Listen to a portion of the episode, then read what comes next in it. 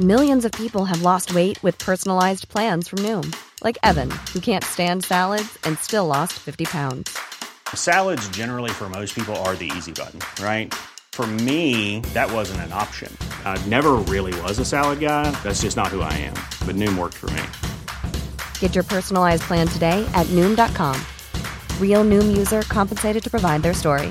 In four weeks, the typical Noom user can expect to lose one to two pounds per week. Individual results may vary. Ryan Reynolds here from Mint Mobile. With the price of just about everything going up during inflation, we thought we'd bring our prices down.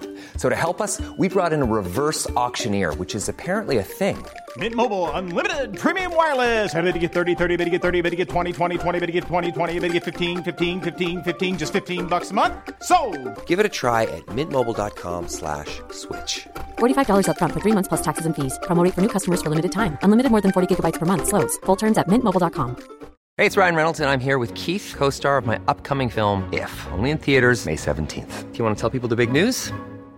All right, I'll do it. Sign up now and you'll get unlimited for $15 a month in six months of Paramount Plus Essential Plan on us. Mintmobile.com slash switch. Upfront payment of $45 equivalent to $15 per month. Unlimited over 40 gigabytes per month. Face lower speeds. Videos at 480p. Active Mint customers by 531.24 get six months of Paramount Plus Essential Plan. Auto renews after six months. Offer ends May 31st, 2024. Separate Paramount Plus registration required. Terms and conditions apply if rated PG.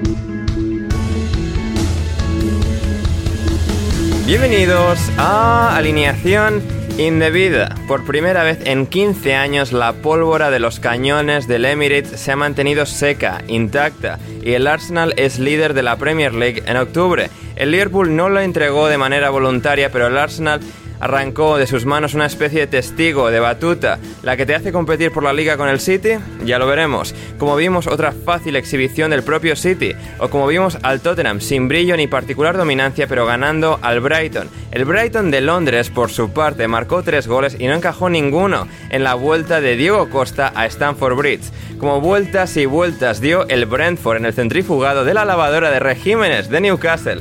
Y pasado, muy pasado de vueltas está Iker Casillas. Hablamos de todo eso y mucho más hoy en alineación indebida. Y para ello tengo el placer de presentar a tres invitados que hoy me acompañan. El primero de ellos es Borja García del podcast El Minuto Forest. ¿Cómo estás, Borja? Hola, hola, Top Retan, ¿qué tal, eh, Ander? Como aquí estamos, pues, eh, pues bien, bien, aquí viendo partidos, eh, sin salir de casa, viendo partidos de la Premier League, la verdad, uno tras otro, tras otro, tras otro. Ha sido un fin de semana entretenido. Eres, eres ya un panequita, ¿eh? Auténtico. Sí, sí, sí, sí, sí, sí, sí. Lo, lo más parecido a un, a un parenquita que. O un pizarrita, que ahora, ahora es, el, es, el- es el versión- término evolucionado. Ahora es eh, los pizarritas, como diría Roberto. Ah, ahora los pizarritas. Sí, sí, Ah, Roberto mira, ahora está es- dando por los pizarritas. Sí. Ah, vale, vale, vale, vale, vale, vale. Vale, bueno, sí, sí, sí. La, la versión más, la versión más eh, pizarrita que puedes encontrar, eh, o sea, perdón, en la, la- la mayor pizarrita que puedes encontrar en versión señoro, pero vamos. Claro, claro. verdad. Fantástico. También está hoy aquí Rodrigo Cumbraos. ¿Cómo estás, Rodri? Pues bien, ya que Borja saluda en croata, ¿no? Yo intentaré saludar en polaco, Claro. ya que llevo dos clases ya, así que Dos clases de polaco. Dzień dobry. dobry a todos. Sí, sí, sí, sí, vamos, vamos, muy bien, Rodri. Y finalmente, efectuando hoy su debut en alineación indebida del periódico La Nación en Argentina, Santiago Bauzá. ¿Cómo estás, Santi? Hola Ander, Eh, primero que nada muchas gracias a, a vos y al resto por, por la invitación. Eh, la verdad que yo por venir. estoy, No, yo estoy muy muy contento. eh, ya, ya verán por qué, pero, pero sí, muy, muy contento con los resultados de, de este fin de semana y por cómo viene, cómo viene la cosa en la Premier. No, fantástico, fantástico. Santi, eh, tenemos muchas cosas a las que llegar. También eh, la, vida, la nueva vida de, de Borja y Rodri eh, en sus nuevos lugares en, Europa, en sus nuevos sus nuevas casas, pero eh, llegaremos más adelante a ello también, aunque Rodri me ha hecho mucha gracia que me hayas empezado a contar lo que me estabas contando y que en la introducción hu- hubiese como un hilo que lo hila y con el que vamos a hilar luego más tarde. O sea, o sea sin quererlo, sin prepararlo ni nada, ha salido perfecto eso. Sí, porque hoy está todo preparado para que no me salga nada bien a mí.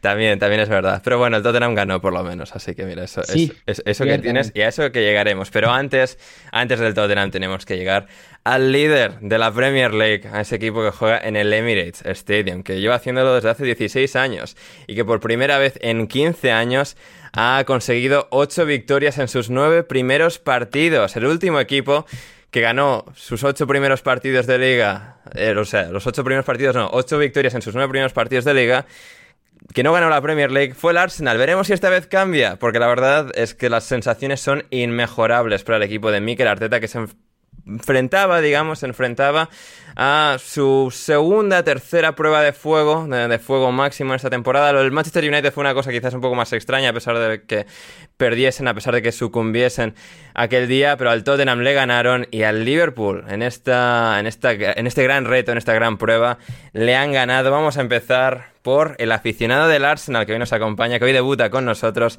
Santi, eh, tus impresiones de, la victoria por 3 a 2 tan épica, tan intensa de- del Arsenal contra el Liverpool. Yo creo que por sobre todas las cosas, eh, esta, esta victoria del Arsenal se siente particularmente importante porque se, se siente como, a ver, cada vez que el Arsenal de Arteta, incluso cuando transmitía buenas impresiones eh, eh, en la parte media de la temporada pasada, le tocó en su momento también enfrentar al Liverpool de Klopp. Y como ha pasado en casi todas y cada una de las veces que le tocó hacerlo, se pegó un golpazo. eh, ese 4 a 0 en Anfield todavía, bueno, todavía sigue, resonando un poquito. como bajó un poco de, de donde, de donde estaba subido el Arsenal en ese momento. Hmm. Pero si uno se va, si uno se va más atrás que eso todavía, y te vas hasta toda la, toda la etapa de Klopp en el Liverpool, eh, el Arsenal le había podido ganar una sola vez, y fue en julio de 2020 con el Liverpool ya campeón y con el Arsenal totalmente enfocado en ganar eventualmente ese FA Cup. O sea, eso significa que este triunfo contra, contra el Liverpool es quizás el primero de que, de verdad, eh, que de verdad tiene algún tipo de impacto. ¿Y qué impacto tiene? Porque el triunfo del City le había forzado a, mantener, ese, a mantener ese, esa senda del triunfo que, que venía manteniendo casi con, con una exigencia máxima en, los últimos, en las últimas semanas y va a seguir manteniendo si sigue así el City. Eh, y qué mensaje para dar a la, a la Premier League que ganar de esta forma, ganar bien, ganar de forma contundente, por más que obviamente que hayan pasado momentos de zozobra, pero, pero muestra dentro, dentro de todo que es un equipo que tiene muchísima, muchísima madurez en relación al año anterior. Hmm, completamente, es de las cosas que más llaman la atención de este equipo, la, la personalidad tan abrumadora que han terminado desarrollando, ¿no? Para encajar esos golpes de- del Liverpool durante el partido, en dos empates, empate a uno, empate a dos y al final tener lo suficiente para ir a por ese tercero y, y llevarse el gato al agua, llevarse la victoria. Rodri, eh, ¿qué es lo que más atención te ha llamado a ti de este partido en el que pues quizás no ha sido el partido más brillante de Odegar o de Gabriel Jesús o de Saka, Thomas, incluso igual ni siquiera Bukayo Saka a pesar de sus dos goles. Pero todos juntos al final han sumado, como el Arsenal ha est- ha estado haciendo tan bien durante todas estas semanas y al final pues han tenido otra actuación en la que sí, han tenido sus valles dentro de los picos del partido, pero esa capacidad para volver a atacar y ser incesante y un poco recordando al mejor Liverpool en, fases de ir y seguir y seguir y al final conseguir esa, victoria.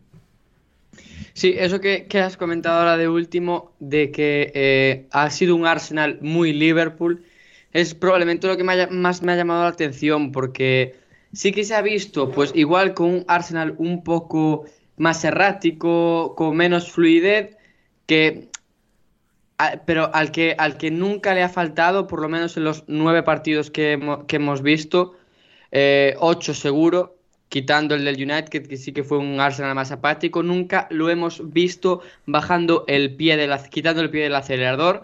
Y yo creo que eso habla muy bien del cambio del Arsenal, habla mucho y habla muy bien del Arsenal porque sí que el año pasado el Arsenal era un equipo que tendía a desconectarse, tendía a darle momentos de, de, mm, mucha de mucha eh, peligro, de mucho peligro a sus, a sus rivales, no conseguía ser un equipo lineal, siempre iba con altibajos y hoy se ha demostrado que más allá de que haya concedido dos goles, porque juega frente a un equipo que con muy poco te puede crear muchísimo peligro, es el saber em, marcar una vez más en tres ocasiones, en dos ocasiones, el 2-1 y el 3-2, y es el saber reponerse. Este Arsenal, eh, el año pasado no sé yo si habría ganado este partido, e incluso si no lo habría perdido. Eh, hmm. Más allá. Y, seguramente tampoco hubiese marcado en el minuto uno con, ese gol de, Martinelli. O sea, claro, 58 segundos. El gol más rápido que ha marcado el Arsenal desde creo que era el año 2011 con Van Persie. Es que este Arsenal es que va a otra, a otra velocidad que el del año pasado. Y el del año pasado ya hubo tramos en los que jugó muy bien. Pero este año ha puesto la quinta marcha y, y yo sigo pensando que, que no va a pelear por la liga, pero es que ahora es que es un equipo muy serio, la verdad. Hmm, sí, y que puede perfectamente terminar segundo, aunque el City acabe sacando, yo que sé, 15 puntos de ventaja. El quedar por encima de todos los demás ya sería un paso adelante enorme de, este Arsenal. Un Arsenal Borja, eh, bueno, que como ya comentaba, es la primera vez que ha empezado tan bien la temporada desde pues, los buenos años de, de Wenger, esos primeros años en el Emirates. Y bueno, tú como alguien que, tiene una perspectiva más histórica de los años de Wenger, incluso quizás antes de, la llegada de Wenger al Arsenal, ¿cómo este Arsenal después de todos estos años, los años finales de Wenger, los de, los de Emery, los primeros de Arteta, que al final estaba todo en, un constante, en una constante angustia existencial de que no terminaban de poder ser competitivos al máximo nivel nunca, a pesar de todos sus intentos? Que a través de Arteta y de la creación de este proyecto y de la maduración de todas las piezas y de la paciencia que se ha tenido en todo este proceso, eh, ¿qué, valoración haces de, que es, este momento del Arsenal y de cómo el Emirates de repente se ha convertido en una caldera y están todos, todos remando en la misma dirección y de que haya esta sensación de, positividad dentro del club? Yo creo que la, la palabra clave la has dicho tú, que ha sido paciencia. Eh, evidentemente ahora para lo más, eh, el momento actual los resultados ayudan, claro. Cuando los resultados van bien, la afición rema, eh, ya no hay Arteta in, Arteta out, Wenger in, Wenger out. No, están en una guerra civil con su propio jugador, Granit Xhaka, también eso, o sea... Claro, claro, claro, no hay, no hay guerras internas, no hay tan, no se da material para que desde fuera no te, porque te empiecen a, meter más el dedo, el dedo en la herida, pero la base de llegar a todo eso en realidad es la paciencia. Ha habido alguien que tuvo paciencia porque recordemos que al primero, el sí, Arteta tuvo la suerte de ganar un título al poco de llegar, que yo creo que ayudó, pero luego... Eh, el segundo año, el primer año completo es terrible. O sea, muy, muy, muy plano, quedan creo octavos, es decir, es un año en el que no se cumplen objetivos.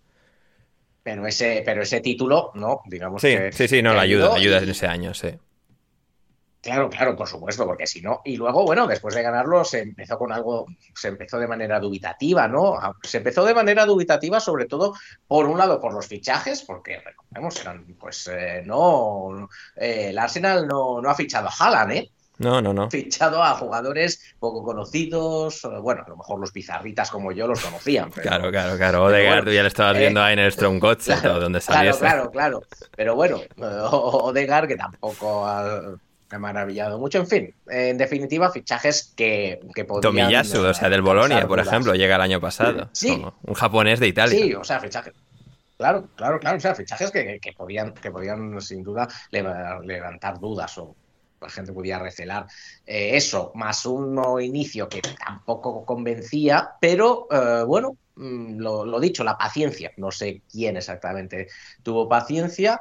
Eh, por, parte, por la parte social en general, imagino que también ayuda el hecho de vamos a llamarlo, manejar las expectativas. Es decir, claro, el club lleva tanto tiempo eh, obteniendo, o llevaba tanto tiempo obteniendo resultados pobres que a lo mejor, pues si las cosas no empezaban bien, bueno, pues tampoco era una masiva, una gran guerra civil, ¿no? Yo creo que eso también puede haber tenido, haber tenido parte de, de culpa, puede Sí, pero, pero incluso, digamos, aunque no haya guerra, la apatía general es el, cliché de que el Arsenal es, es, un, o sea, el Emirates es un estadio muy frío, muy callado, la afición está muy distante, no, no se genera ningún tipo de emoción y este año han roto con todo eso.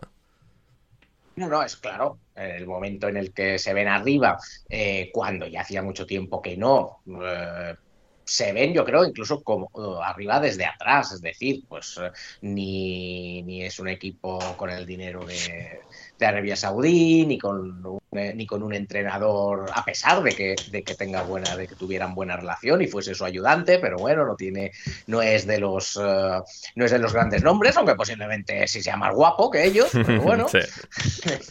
Definitiva, o sea, pues yo creo que eso posiblemente, pues bueno, se ven un poco va por detrás y los resultados, sin embargo, los están, los están manteniendo. Y quieras que no, mantenerse ahí eh, tras hacer para jugar contra equipos grandes. Eh, además, con el dominio incontestable y en general la opinión de que es imposible eh, de que es imposible derrotar al Manchester City, que el Manchester City se va a llevar la liga de calle, pues claro, eso le da un poco más de, épica a la historia, ¿no? Claro. Esto es un poco casi como lo de como lo de David contra Goliat, ¿no? O Don Quijote contra los molinos, como, quieras, ¿no? entonces yo creo que eso eso ayuda. Yo no sé hasta qué punto yo supongo que sí, ¿no? Eh, el hecho de que sea Arteta, que no deja de ser un ex.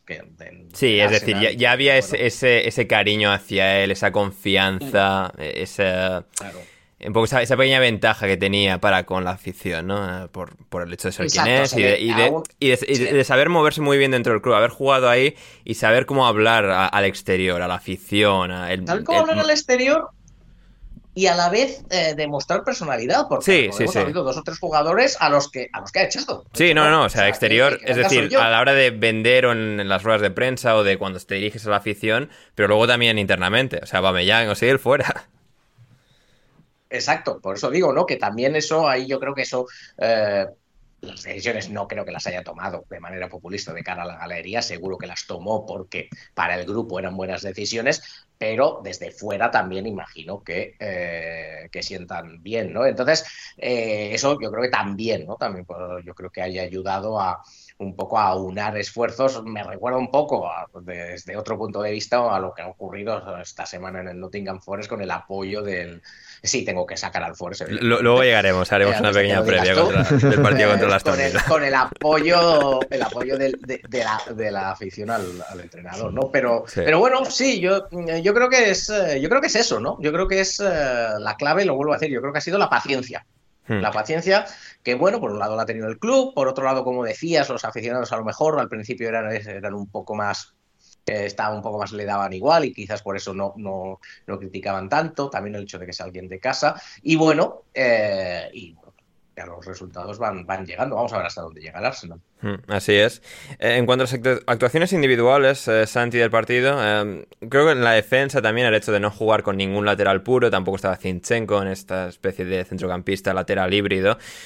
White ha seguido jugando de lateral derecho con Saliba y Magallanes en el centro, Tomiyasu muy bien en el lateral izquierdo, frenando a, a Mohamed Salah, pero ofensivamente, porque hemos mencionado todos los otros nombres, pero creo que el más estelar hoy, al menos me lo ha parecido, a pesar de que ha sido Saka quien ha metido los dos goles, Martinelli marcando ese primer gol y cada vez siendo un jugador más capaz, ¿no? Un jugador que cada vez va dominando más registros, cada vez va siendo más dominante, más eh, capaz de doblegar los partidos a, su voluntad y es una figura, veremos si acaba llegando al Mundial con Brasil o no, pero es una figura que el Arsenal de alguna forma pues descubrió de la nada en Brasil y que se está convirtiendo en una estrella de, este equipo.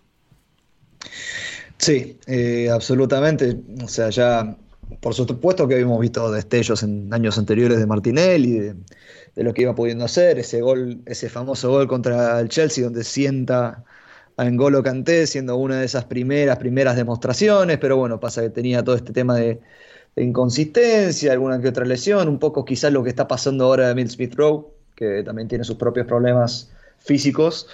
Pero, pero bueno, si, es que, si, es que vuelve, si es que vuelve a estar al 100%, aún así lo va a tener muy, muy, muy complicado por entrar en ese 11, porque lo que tiene Martinelli, además de ser un, un tipo con muchísimo, muchísimo olfato para, para, el gol y para buscar esas chances, es un tipo que corre mucho y corre bien. Eh, corre de forma muy inteligente para ir encontrando espacios por adentro, por afuera, adaptarse a la jugada. Tiene muy buen juego con los pies, se asocia de manera brillante con otro jugador que también arranca desde la izquierda y, y tiene características similares como es Gabriel Jesús, que además también es trabaja más, es más físico. Eh, bueno, de hecho, hoy se ha llevado cada golpe Gabriel Jesús, eh, que, bueno, cuando termine el partido le debe doler todo el cuerpo. Pero, pero sí, lo de Martinelli ha sido lisa impresionante. Eh, ha vuelto completamente loco Trent Alexander Arnold al punto en el que Klopp lo tuvo que sacar al entretiempo, que, que me parece que eso no es menor. Hmm. Eh, es verdad que había tenido una molestia en el tobillo, de una, bueno, un pisotón que se lleva de, de, Martinelli, y eso quizás podía ser un factor atenuante, pero, pero sí, viendo el panorama y que podría estar lesionado, eh, al final creo, sí, o sea, lo, lo cambia por, por, un jugador como Joe Gómez que en el día de hoy ha sido más seguro en, ese, en esa posición.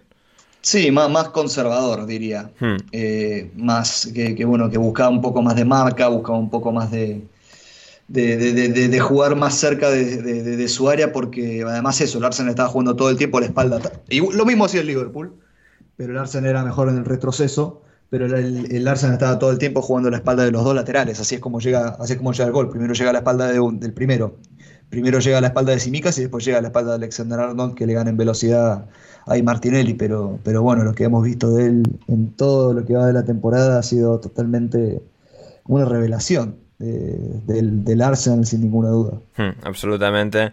Y Rodri, del Arsenal, del Arsenal no, del Liverpool, porque tenemos que hablar del Liverpool también antes de pasar a los siguientes partidos.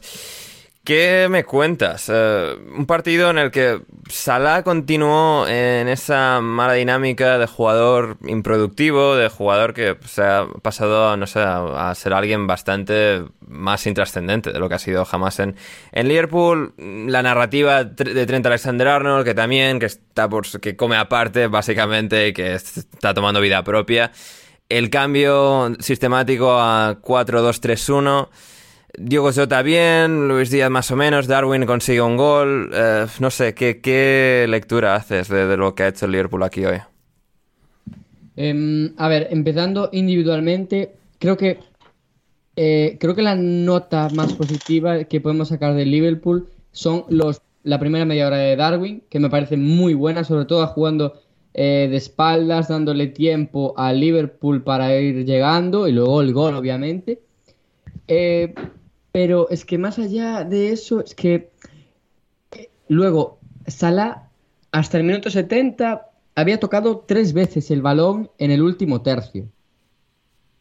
Y hmm. eso es algo que el Liverpool sin Mané y con la formación que estaba jugando hoy no se puede, puede permitir. Es decir, el Liverpool no se puede permitir que su mejor futbolista, máximo creador de ocasiones este año, que no máximo eh, goleador, toque el balón tres veces en el último tercio en 70 minutos. Y, y por último, eh, individualmente hablando, lo de Alexander Arnold es que me cuesta muchísimo porque al final... Hmm. De, de hecho, Rodri, eh, situaciones... eh, eh, perdón que te interrumpa, nos preguntaba Luis Rivera justo al respecto de Trent Alexander Arnold. ¿Creen que Alexander Arnold esté entrando en una espiral de bajo rendimiento similar a la de Harry Maguire? No, ni mucho menos. Ni mucho menos, porque yo no, no creo que todo sea culpa de Alexander Arnold. Obviamente, Alexander Arnold tiene gran parte, la mayor eh, culpa en el rendimiento, en su propio rendimiento. Pero yo creo que también que él pueda jugar bien depende del contexto. Es decir, si un Alexander Arnold eh, de clase mundial necesita a un boom muy buen Van Dyke eh, cerca de él, que lo pueda proteger que le, que le reste obligaciones defensivas y por ahora el Van Dijk que hemos visto esta temporada es un Van Dijk muy lejos del nivel de las... Es un buen central, pero muy lejos del nivel que, que había mostrado. Que, como bien dijo nuestro amigo David Timón, sí. eh, un saludo para ti. Tampoco era algo David Steering Wheel, perdón, perdón. David Steering Wheel.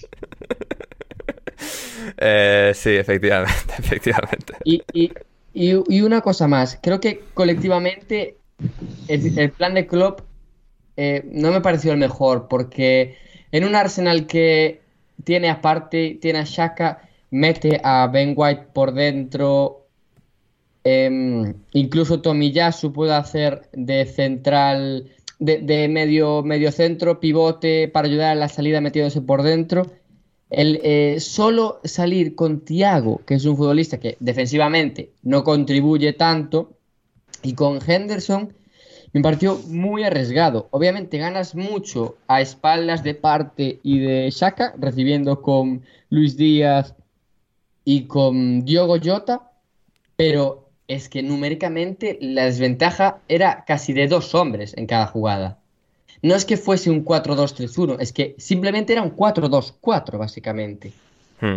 Es decir, creo que, creo que el cambio de dibujo al Liverpool le ha ayudado sobre todo a, tener más voracidad ofensiva que había perdido un poco en las semanas iniciales pero que, si es contra el Glasgow Rangers, muy guay, muy bien y ganan, pero contra el Arsenal es que se han seguido llevando las hostias que se llevaron la semana pasada contra el Brighton. Claro. Es que no era el día, yo creo, para probar esto. Es decir, tienes un partido entre semana contra un rival mucho más asequible en el que puedes probar eso. Hoy era un día para, para aguantarle media hora al Arsenal, para aguantar las embestidas de media hora que suele tener el Arsenal, porque el Arsenal es un equipo que rara vez su, em, sus embestidas van más allá del minuto 30. Gana, sí, pero nunca vuelve en un partido a tener el nivel que puede tener los primeros 30 minutos. Y yo creo que ahí Klopp se equivoca y no es la primera vez que se equivoca en esta temporada. Mm, muy mal tiene que estar Fabiño, imagino, para que no solo juegues con solo dos centrocampistas, sino para que uno sea Henderson y no Fabiño, cuando Fabiño es el máximo especialista defensivo de tus centrocampistas. Pero bueno, habrá que ver, habrá que ver cómo continúa, cómo evoluciona este Liverpool. Eh, el que continúa y evoluciona de manera fantástica, esplendorosa, es el Manchester City, que ganó 4-0 al Southampton en el Etihad en un partido no especialmente brillante de Erling Haaland, pero donde, por supuesto, siguió habiendo un gol de Erling Haaland. Muy bien De Bruyne, muy bien Mares, eh, Foden, estuvieron todos, pues como siempre, eh, tan espléndidos como, como, son ellos, Bernardo Silva, Rodri, eh, en defensa no estaba Kyle Walker, esta vez Joao Cancelo volvió a jugar de lateral izquierdo y en este caso Manuel Akanji del lateral derecho, pero un poco esa función de, bueno, en fase defensiva son tres centrales en vez de cuatro porque Joao Cancelo pues está con los de arriba haciendo cosas y a que Rubén Díaz, a Kanji, pues se resolvieron bien. El Southampton... Santi creo que no hizo un mal partido defensivo, sobre todo al principio, aguantando mucho el ataque del City, pero es que es tanto ataque, es tal oleaje, que al final da igual que sea un partido decente del Southampton como colectivo en defensa, porque es, demasiado lo, que trae el City. Y sí, eh, es algo que, bueno, que vemos a esta altura todos los fines de semana con el Manchester City. Eh, cómo te avasalla, cómo te sumas y suma y suma y suma gente en ataque y suma gente muy talentosa en ataque también.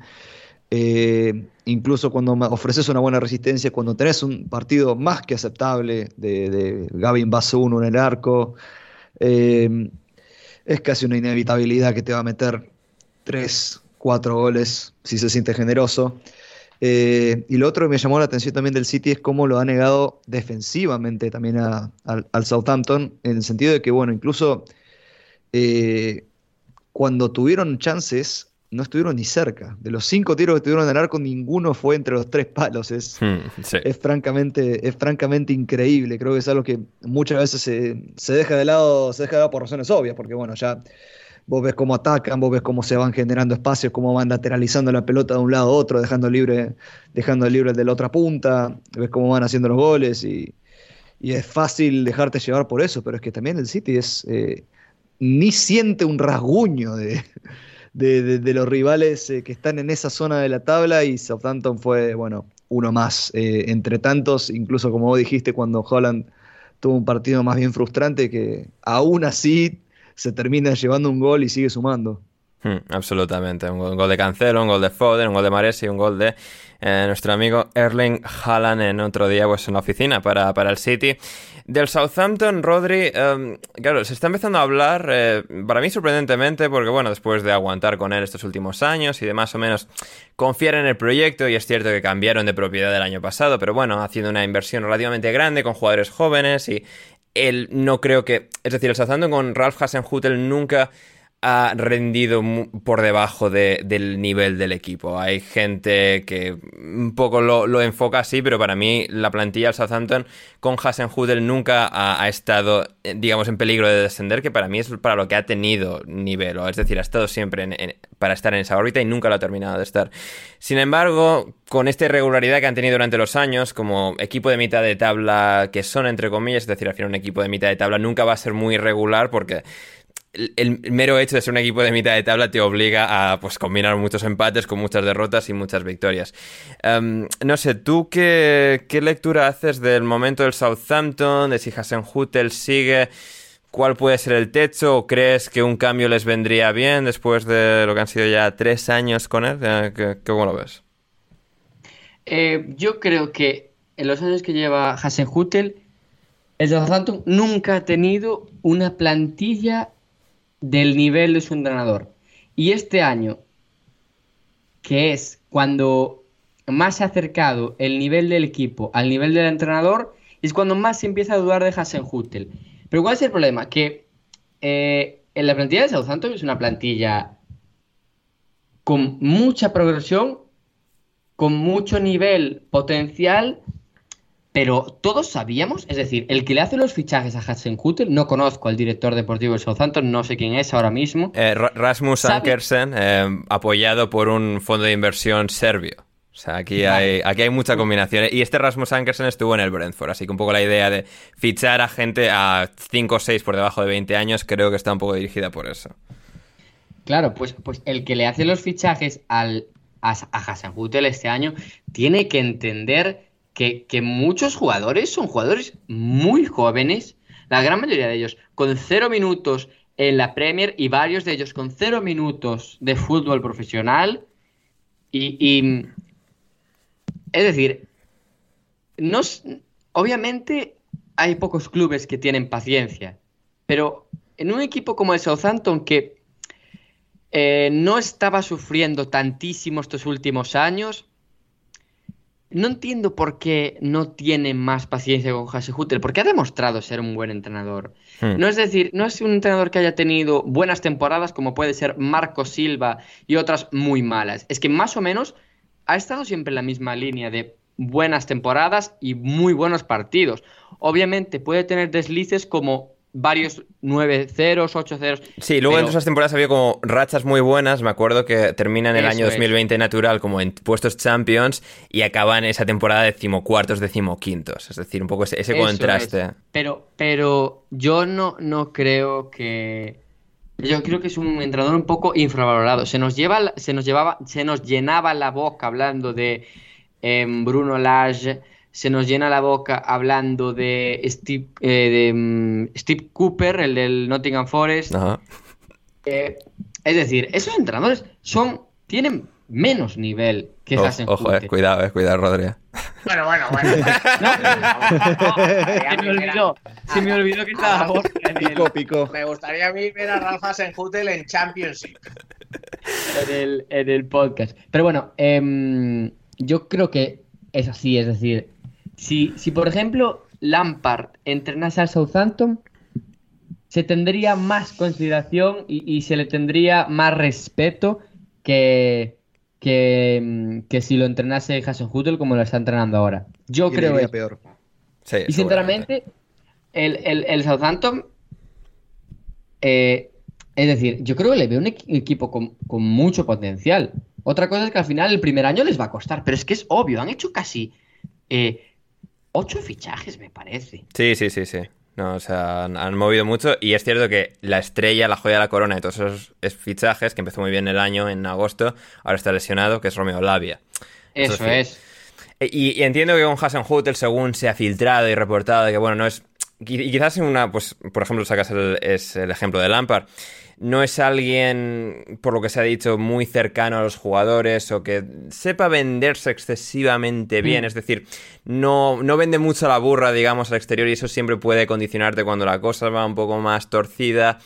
Eh, bueno, pues no hay tanta, no hay tanta ilusión vendida constantemente, ¿no? Que por un lado, pues bueno, puede ser vacío y humo, pero que a veces un poco la narrativa, el cuento te, te puede ayudar en situaciones así, pero veremos, porque yo, yo coincido con Rodri en que ha hecho un muy buen trabajo Hassan Hutter estos tres años en, el Southampton, a pesar de que no es como Steve Cooper, que tiene un ascenso del Nottingham Forest.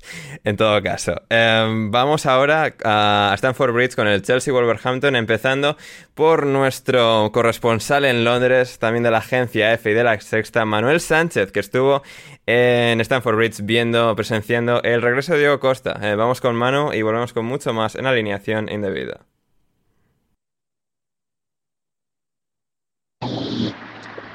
A ver. Efectivamente me he esperado a pasar otra vez por la autopista para, para grabar, para darle ese toquecito de ambiente ¿eh? y de que eh, se vea que efectivamente estoy en, estoy en Londres, porque este sonido de coches claramente solo podría ser, ser de Londres. Venimos de, volvemos, de hecho, de Stamford Bridge, donde ha ganado el Chelsea 3-0.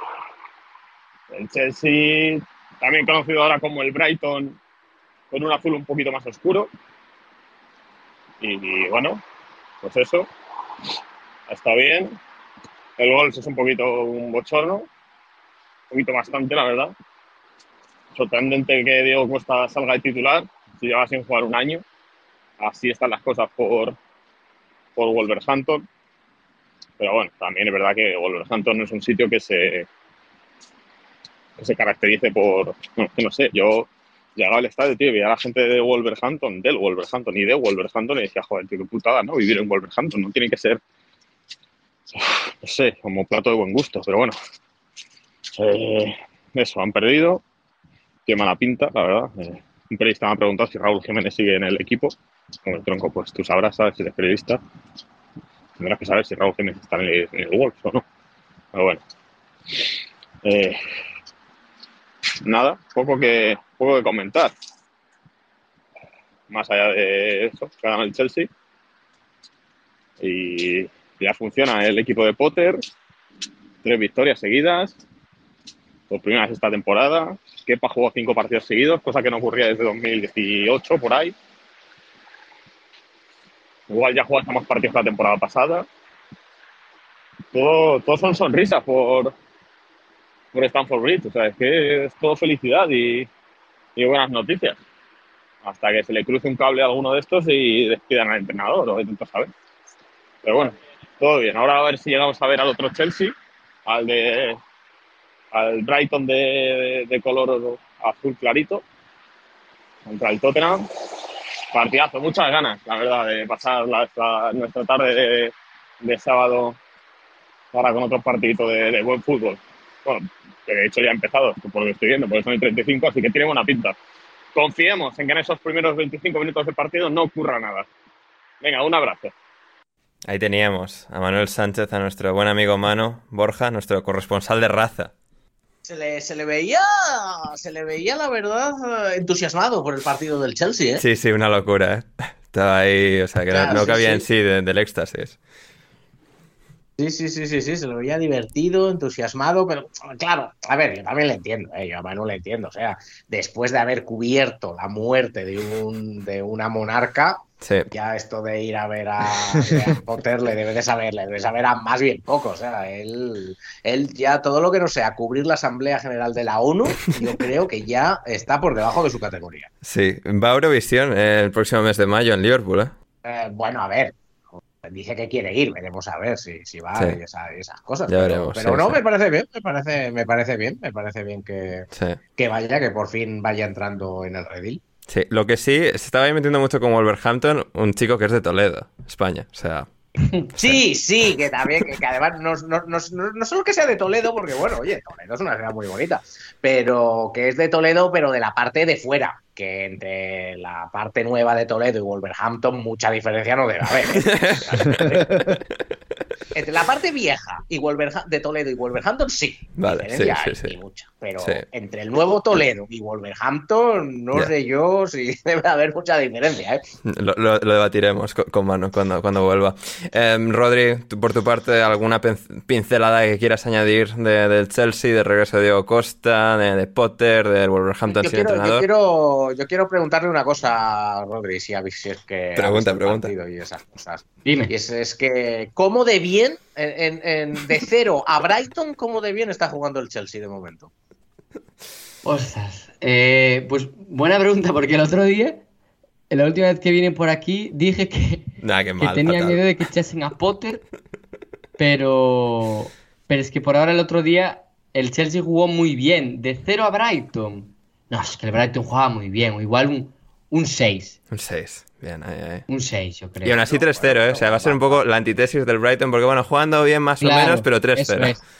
Pero eh, una cosa quiero decir nada más. Sí, sí. Que el, el problema del partido fue el primer gol, porque el Southampton, digo el Southampton, el Wolverhampton había defendido bien durante los 46 minutos que llevaban, casi 47, pero José Sar decidió que no, que, que le daba igual y, y que inexplicablemente se iba a comer un gol que yo no, no me explico cómo se puede cometer un error tirando tan rápido por la borda el rendimiento de, de toda la primera parte. Es que me pareció un error terrible. O sea, no, no un error de, de, bueno, este disparo iba muy fuerte, me botó delante. No, es que es un error de eh, medir mal y de, no tener eh, las, las aptitudes básicas para defender un centro que era un centro muy asequible. Es decir, un centro que no iba a derivar en un remate muy complicado, como fue. Que es, es un gol que, que no se explica. Y a partir de ahí ya el Wolverhampton se cayó porque le estaba costando mucho llegar. Y si luego ya te ves con un 1-0 abajo, hombre, te vas al descanso después de hacer una primera parte buena y encima te vas perdiendo con un regalo. No es lo mejor. Y luego el partido ya va decayendo. Hmm. El- es- puede ser el análisis, Rodri. eh, eh, el partido se ha caído de, de Wolverhampton por Sí. culpa de José Sa. Vale, bien. Ahí tenemos titular. En todo caso, eh, sí, eh, fantástico Rodri. Y bueno, viene el Chelsea en cuanto. Bueno, marcó Pulisic, que bueno, pues ya al Wolverhampton le entró la zozobra y les, les marcó el matado este. Eh, pero también bien Mount, bien Gallagher, que es un poco a ver qué hace Potter con todos estos centrocampistas, mediapuntas, de posición no totalmente definida que tiene el Brighton, o sea, el Brighton, que tiene el Chelsea, que también tenía el Brighton bastantes, así que a ver, a ver qué tal se les da. Y hablando del Brighton, Brighton 0, Tottenham 1, jugaron en la costa sur, partido, bueno, entretenido, al final dos equipos bastante capaces, pero el Tottenham tenía más calidad, marcó Harry Kane y luego esta vez eh, cerrando eh, el la defensa, cerrando con, con llave. Santi, al Tottenham le bastó porque el Brighton tampoco no era el Arsenal, no, no tenía la capacidad ofensiva para individualmente tirar abajo esa defensa. Lloris tampoco tuvo que hacer mucho y, y el Tottenham consiguió una buena victoria. Y bueno, o sea, es algo que habías hecho alusión un poco más, más temprano en el podcast, que es que, bueno, o sea, está ganando Tottenham partidos a lo Tottenham, si, si sí. querés. Sí. Eh, buscando el gol, encontrando el gol, a partir de, de, obviamente el, el tremendo, tremendo talento individual de sus delanteros, que siguen siendo eh, de los mejores del mundo. Y, y bueno, después eh, confiando, confiando, como dijiste, en una defensa que, que, bueno, que ahora se ve bastante sólida, se ve bastante bien armada, bien ordenada. Brighton, eh, bueno, sa- sabemos que, sabemos que nunca tuvo grandes nombres así en la delantera como para hacerse cargo del área y estar así matándose con, con los centrales, entonces eh, el Tottenham nunca iba a sufrir demasiado de, ese lado, por más que tenga buenos, buenos jugadores creativos en el medio campo, eh, bueno, en Alexis McAllister, Moisés Caicedo, pero bueno, eso obviamente que no, no les alcanzó. Y, y bueno, el resultado es un poco lo que un poco lo que lo que vino a buscar el Tottenham y también lo que esperábamos de- del partido del partido aquel, ¿no? Hmm, totalmente. Um, Rodri, también creo que para poner en perspectiva, quizás en esta ocasión el triunfo de, del Tottenham es importante mencionar el, fallecimiento de, de, su asistente, bueno, de uno de los miembros, eh, creo que era el preparador físico, digamos, del staff de, de Conte, Giampiero, ahora que no me viene a pedir, que no me había apuntado. Ventrone. Ventrone. Sí, exacto. Y claro, el, digamos, el estar afrontando esto, porque claro, desde fuera, pues bueno, no es el entrenador, no es uno de los jugadores, que bueno, que en el caso de los jugadores, pues sería el añadido no solo el fallecimiento de alguien que está en el día a día del club, sino de alguien muy joven, muy inesperadamente. Eh, el bueno es Gianpiero, eh, es cierto bueno, que venía luchando contra una leucemia y que finalmente eh, se, lo llevó, pero a los jugadores se les veía notablemente afectados antes del partido, después, y en esas circunstancias poder hacer este nivel de partido, llevarse los tres puntos, creo que sí que es bastante, bastante reseñable y bastante meritorio. Sí, sobre todo eso, pero es que más allá creo que ya lo dijiste tú, los futbolistas tenían muy buena relación con él y aún así al final era el preparador físico, era el que probablemente más les exigía a los jugadores. Y, todos tenían una buena, una buena relación. Me, me, gustó mucho el texto que hizo, que escribió Dyer en su publicación de Instagram, despidiéndose de él, que dijo, y ahora voy a cerrar con la frase que nos repetías, Strength and Honor. Es una frase eh, bastante hmm. clásica de un preparador, es decir... Sí, un, eh, preparador encima italiano, o sea, fuerza y honor, o sea, sí, sí. Esfuérzate, sí, sí, sí. Y, al final es que a los jugadores durante el partido no se les vio tan afectados, pero por ejemplo, Kane casi se pone a llorar en la, en la rueda de prensa post partido y, Conte lloró, de hecho, en, el minuto de silencio, minuto de aplausos, vaya. Hmm. Mm, pero más allá de eso, creo que a mí me gustó, me gustó mucho el Tottenham, sobre todo en la primera parte, porque tenía ganas de verlo en el 5-3-2 y, hubo varias cosas para destacar. Primero, eh, Bisuma, que me gustó porque Bisuma sí que yo pensaba que iba a ser un futbolista que, que tuviese más giro, más capacidad, pero por ahora yo creo que es porque lleva pocos partidos y tampoco tiene mucha confianza en sí mismo. A veces se le ve fallando pases pues bastante fáciles y demás, pero verle ahí es que eh, facilita mucho a los otros dos, porque Bentancur y Hoiber no son llegadores como pueden ser, eh, eh, como, como está siendo Shaka o ahora, o, o pueden ser otros futbolistas, pero al fin y al cabo son futbolistas que presionando hacia adelante son muy buenos. Es decir, eh, persiguen muy bien, un poco como Skip, lo que pasa es que Skip no lo hemos visto aún, hacia adelante presionando son muy buenos. Y hubo muchísimas pérdidas del Brighton en la primera media hora en las que jugaban a los centrales, los centrales volvían al portero, el portero intentaba conectar con McAllister o Cancelo y de repente aparecían Bisuma, Hoiber y Betancourt y robaban. Y a partir de ahí conectaban con Kane y, o con los, con los que estaban muy arriba, muy muy arriba. De hecho, eh, ese señor acaba siendo el, el MVP del partido. Hmm.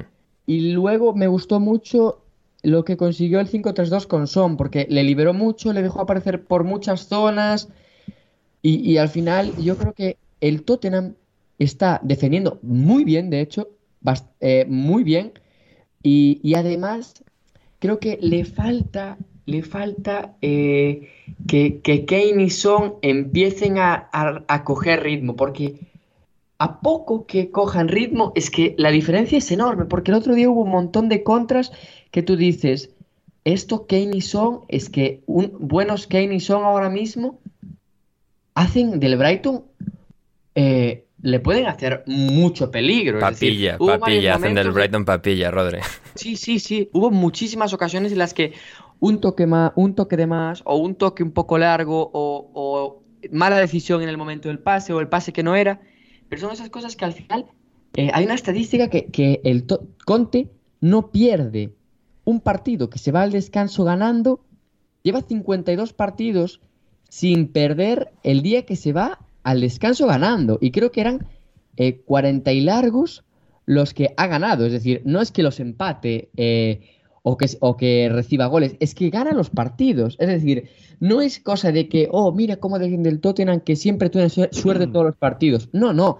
Es un esquema que a Conte le lleva funcionando muchísimo tiempo. Hmm, sí. Y, y al final son esas cosas que con espacio, a poco que Kane y Son estén bien, el partido se pone 0-2 y se termina. Mm, Totalmente, totalmente. Así que habrá que ver qué, qué tal se le da la cosa al Tottenham de aquí en adelante.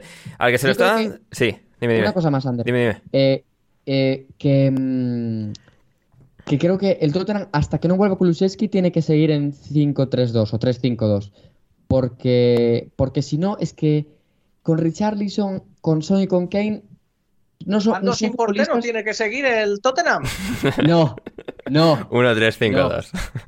2. sí. Ah, vale. No, no, Pero- oye, no, bien, eh. Muy bien. Si, si juegas Pero- sin portero cuando vaya contra el Forest, no, no, no, no hay ningún problema, ¿eh? También te lo digo. Pero son futbolistas a los que les cuesta mucho girarse entre, en- en- en- entre líneas y al final no consigues progresar tanto.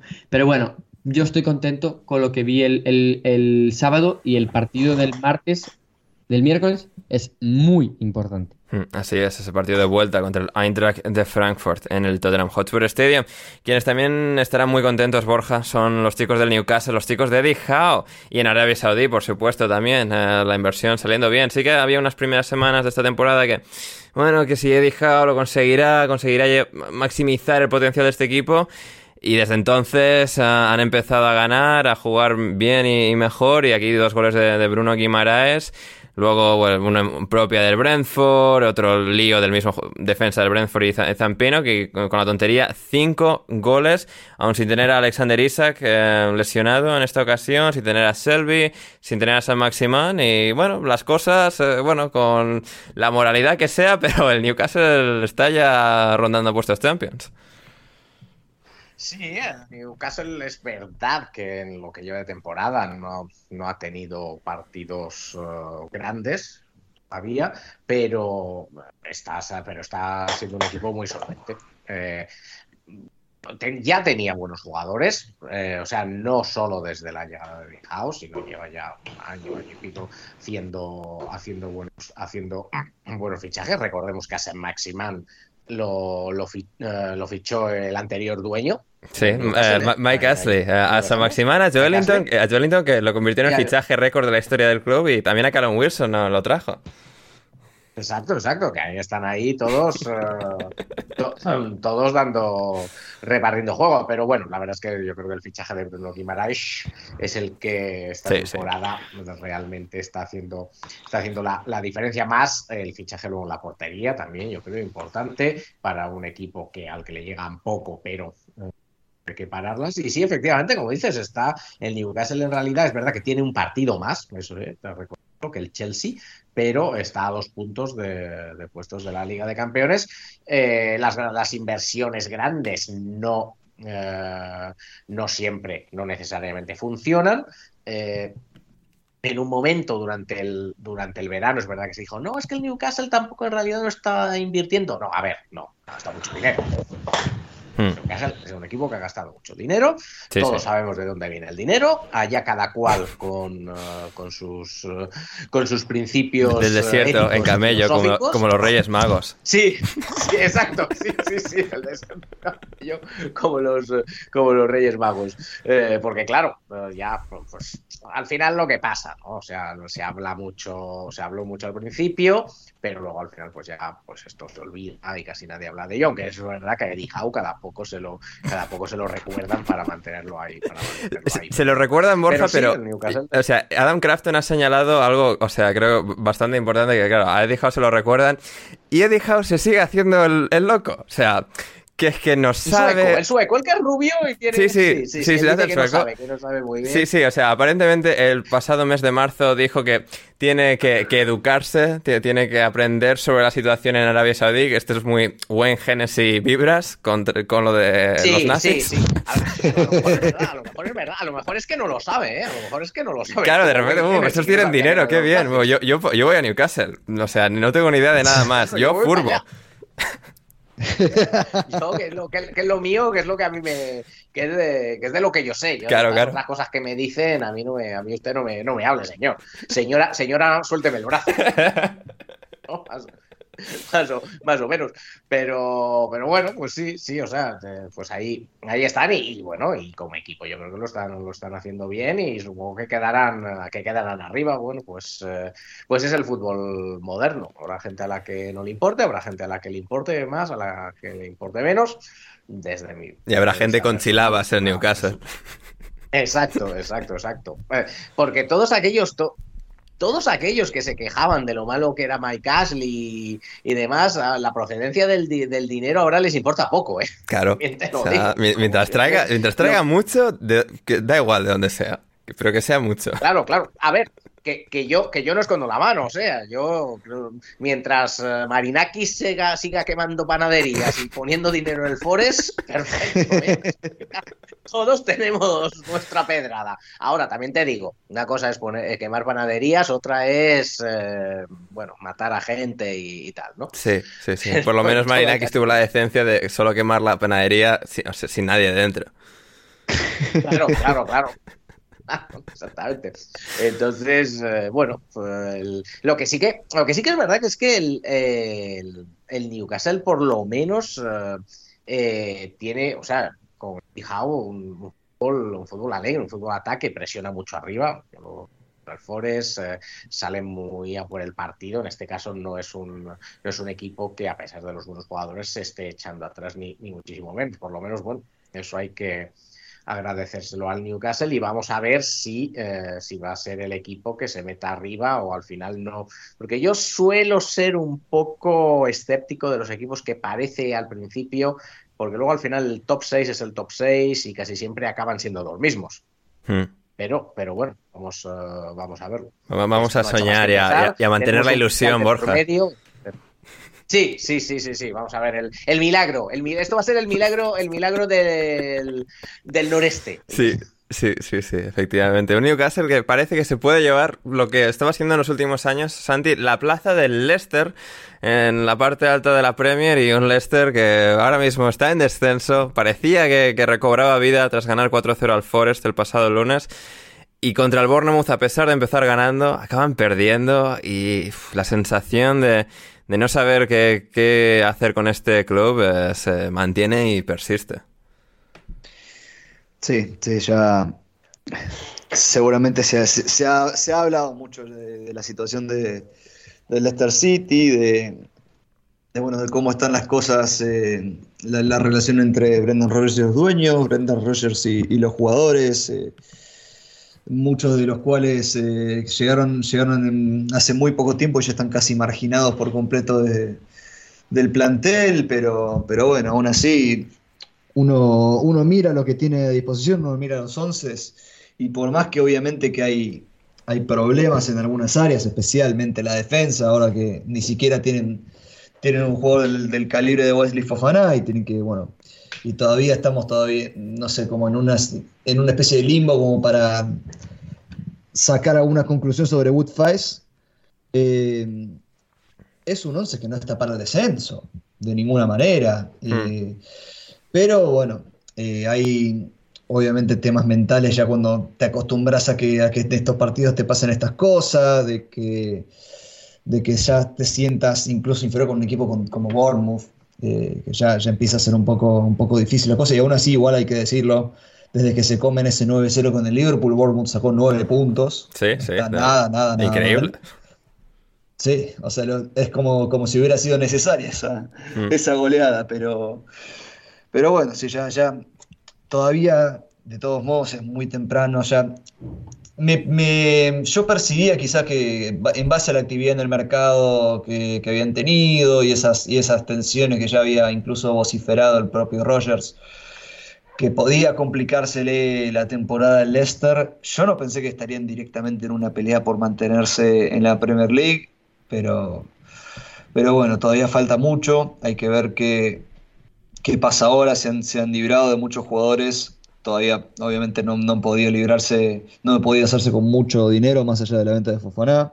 Eh, hay que ver qué va a pasar con Tillman, por ejemplo. Hmm. Eh, pero, pero bueno, la verdad que no. Si no, si no levanta futbolísticamente, mucho no tienen, mucho no tienen por hacer. Es, es muy, muy, muy complicada esa situación. Mm, completamente. Y algo gracioso, al, al menos al, al, ver los goles entre, entre Bournemouth y Leicester, es. Bueno, sobre todo el Leicester se adelanta con un gol de, de pinball que rebota como entre dos o tres defensas de, del Bournemouth, le cae al, al, jugador del Leicester y, y, marca. Y luego acaba sucediendo algo parecido, eh, diría que es en el empate a uno. Y, y luego Ryan Christie para el Bournemouth eh, acaba de sentenciar la remontada con el 2-1. Un Bournemouth eh, Borja que, eh, hablando de dueños, los del Newcastle, el Bournemouth parece que va a estrenar dueños también.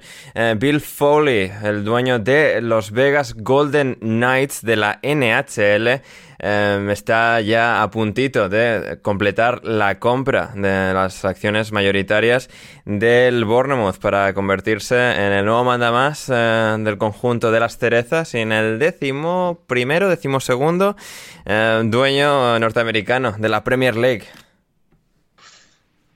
Sí, todo parece que ya está, que está avanzado, que todo que, desde luego, las noticias que llegan desde el sur de Inglaterra son positivas, que se, que todo se va a concluir la venta, veremos, porque bueno, estos son negocios un poco complicados y pueden caerse, como hemos visto en más de una ocasión, pero bueno, yo creo que el Bournemouth está en sí en una situación mejor y debería de, bueno, yo supongo que todos los libros de contabilidad y demás eh, estarían en, eh, en, mejor posición y esto debe de ser menos, uh, menos problemático, ¿no? Pero bueno, sí, todo parece que va a ser así. Eh, sí, a mí ya se, la verdad es que he perdido la cuenta, en torno a un décimo, duodécimo. Eh, es interesante, es interesante porque en ese sentido, porque si no recuerdo mal, hace poco le leía a Matt Slater en, The, en uh, bueno, di tú el nombre, Arthur, por favor. Matt Slater en The Athletic. Exactamente, ahí, ahí, ahí, mismo. Que eh, con, este, con, con, con, esta llegada, y, y, no recuerdo si había alguna más, eh, puede llegarse, puede llegarse pronto a que, eh, se, que haya 14 dueños, 14 clubes eh, controlados total o creo que él decía total o parcialmente de ahí es sí de claro hay muchos hay muchos parcialmente. Estoy haciendo aquí el recuento sí sobre todo parcialmente. claro. eh, por capital estadounidense y ese número 14 es importante, recordémoslo, porque es el número de votos que se necesita para hacer los cambios uh, de, reglas en la Premier League eh, mayores. Es decir, ahí tiene que ser como mínimo, tiene que ser votados por 14 clubes. Eh, es decir, si 7 se oponen, pues no, no, se, va, no se va a cambiar. Y eh, eso afecta desde el sistema de competición, aunque eso es más complicado de cambiarlo porque está en la FA y demás, pero de sobre todo empezar, estamos hablando de lo, la, el reparto de los derechos de televisión, sobre todo el reparto de los derechos internacionales, eh, algo que eh, se ha debatido mucho últimamente y que es el futuro eh, en cuanto a ingresos, el reparto del dinero que entra por, por el OTT de fuera de Inglaterra, es decir, por los partidos de, eh, que se ven a través de Internet desde fuera, desde fuera del Reino Unido. En definitiva, eh, sí, claro, hay primero que conseguirlo, que una cosa es que den los números, otra que luego los intereses sean los mismos. No creo que el interés de un club uh, de capital norteamericano como el Chelsea sea el mismo que el de un club como capital norteamericano como es el Bournemouth, ¿no? Claro, claro. Pero bueno, claro. Por, primero, primero están los uh, primero están los números y luego hay que ponerse de acuerdo, pero, pero uh, está claro que, eh, hay que que lo que en su día parecía que podía ser capital asiático, ¿recuerdas? Uh, los chinos, eh, Wolverhampton, Birmingham sí, City, Wolverhampton, West Brom, Aston Villa, eh, Aston Villa, exacto. Barnsley. Eh, pero bueno, Claro, claro, claro. Hubo ese cambio, ese cambio ahora unos años en el, en el gobierno chino que dejó de interesarse, dejó de, de, de, interesarse en el fútbol y ahora, y bueno, claro, el capital ruso no creo que sea, por, por lo que sea. Por, por lo que sea, igual está un pelín bloqueado eso ahora mismo. Bueno, es raro, está difícil. Y bueno, aparte de los de, de los capital del Golfo, sin duda, eh, cada vez llegan más dueños norteamericanos.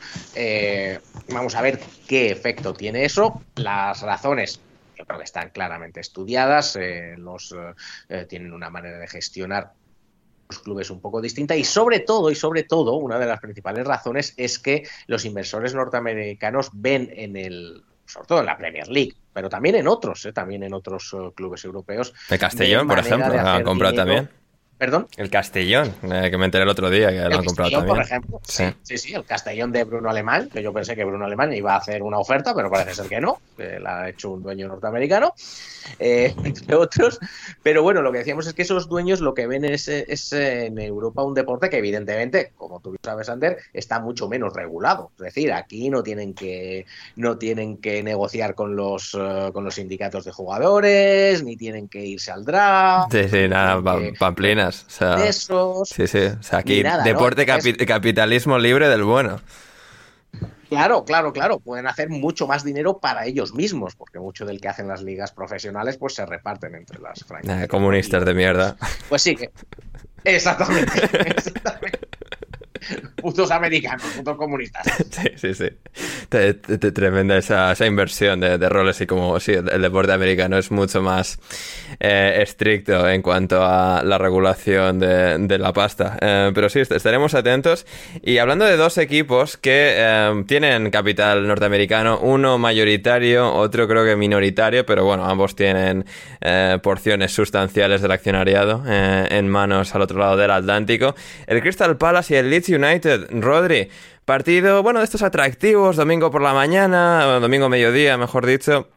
Em, Palace, Leeds, dos equipos que bueno, tienen bastantes armas ofensivas, que, que son bastante echados para adelante, un poco ese derby también de, de entrenadores criados en la MLS como Jesse Mars y, y Patrick Vieira. Y cuando parecía que el Leeds había empezado mucho mejor, había hecho una muy buena primera parte, bastante mejor que la de sus rivales, acaba atascándose en la segunda parte y el Palace encuentra la, la vía para marcar no uno sino dos goles y llevarse los tres puntos. Sí. Eh, probablemente partido entre eh, dos de los equipos que más eh, pueden dar un buen partido en la Premier League. Primero porque son dos equipos que para atacar no miran atrás. Es decir, el Palace le gusta construir pero siempre mirando hacia adelante. Sí, a Olise es de Saja, le gusta que le tiene el balón al pie y nosotros vamos para adelante. Y además, eh, Vieira está intentando juntarlos a todos a la vez en la, en la misma alineación con Olise y Eze de interiores que muchas veces el, el mediocampo del Crystal Palace eh, se queda numéricamente en inferioridad porque son futbolistas con mucha tendencia eh, hacia adelante y con mucha tendencia hacia afuera. Es decir, son futbolistas que son extremos por naturaleza, aunque Etze haya jugado más veces por dentro.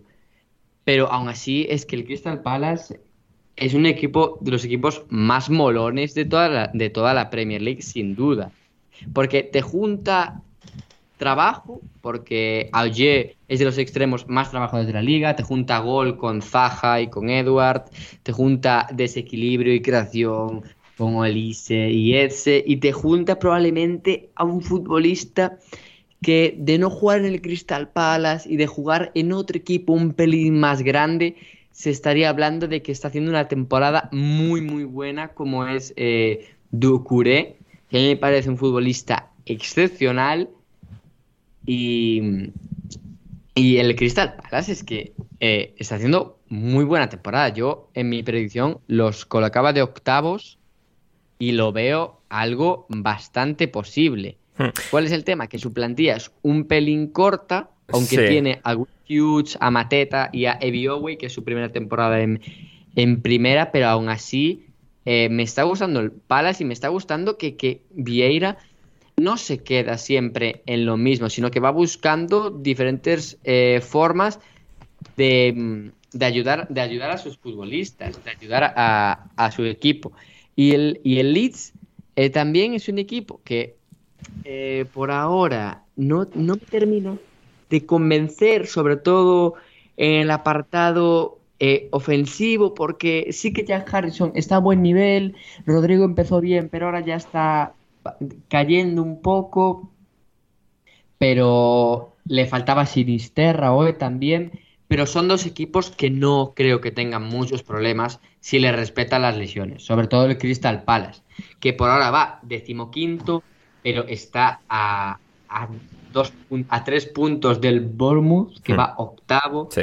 Eh, eh, ahora mismo pocas conclusiones podemos sacar de la tabla y bastantes más de las sensaciones. Y yo creo que con el Crystal Palace hay mejores sensaciones que puntos, que es probablemente con lo que uno se puede quedar en la jornada, en la jornada 8.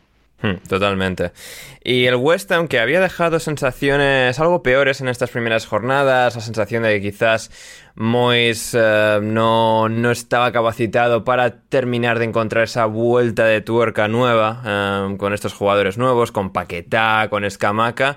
Santi, eh, aquí contra un Fulham que empezó bien, les marcó Andrés Pereira, supieron cómo manejarlo y, darle la vuelta y parece que poco a poco, después de las dudas iniciales, está sabiendo Mois acertar con, las nuevas piezas. Sí, es eh, para mí eh, significativo que ese horrible, horrible comienzo que tiene, que tiene West Ham eh, lo termina corrigiendo a partir de los jugadores que se van incorporando poco a poco. había ciertas dudas, obviamente, sobre sobre lo que habían hecho en el, en el, mercado de pases, sobre si realmente habían reforzado las áreas que realmente necesitaban, necesitaban reforzar y con los nombres que, quizás necesitaba realmente el equipo. Hay dudas obviamente sobre jugadores como Tilo Kerer, sobre si Paquetá era, es realmente un jugador que le, que le favorece el estilo de Mois, si Scamaca iba a poder eh, adaptarse a, a, la Premier League, conociendo que, bueno, que los los jugadores italianos, en particular los delanteros italianos, no vienen teniendo un historial particularmente exitoso con, con la Premier League, pero eh, para mí es, es, importante ver cómo se van, cómo se van incorporando. Scamaca creo que, si no me equivoco, contando todas las competiciones, hizo goles en cada partido que jugó hasta ahora. Mm, sí, sí, sí. Eh, me, me, tendrán que corregir al respecto, pero me parece que es así.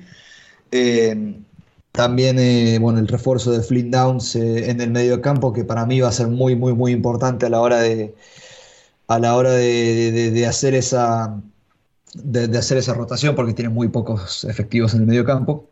sí, es un jugador que parece de mayor calidad técnica que Thomas Suchek, que es algo que, venían buscando hasta cierto punto.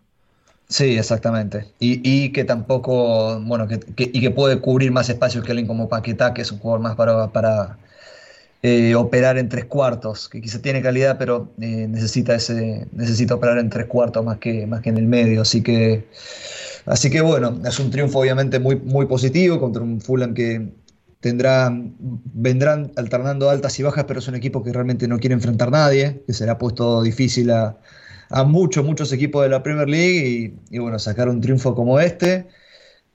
A medida que se van incorporando estos, estos jugadores, además, es, eh, es bastante, bastante positivo para Mois. Mm, completamente. Y terminamos con el Everton 1, Manchester United 2. Un partido, bueno, de estos que no es especialmente brillante. La primera parte ha sido muy graciosa porque es que todos los goles han, han llegado de de errores en el centro del campo, en posesión de ambos equipos, eh, Casemiro perdiendo y recuperando balones, porque la asistencia para el 1-2 de Cristiano Ronaldo se lo da su buen amigo Carlos Enrique Casemiro.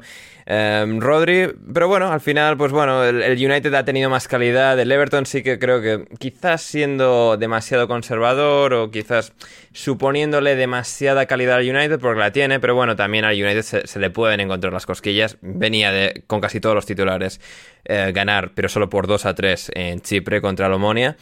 Aquí no sé, es un, Everton que creo que quizás volvió un poco a sus antiguas tendencias y el United pues con lo que tiene, que no es un gran juego, pero un entrenador muy capaz que sí que creo que va puliendo poco a poco el poco el atasco que hay en, este equipo, un poco limar la, la, piedra y encontrar el diamante si es que está ahí enterrado en algún lado.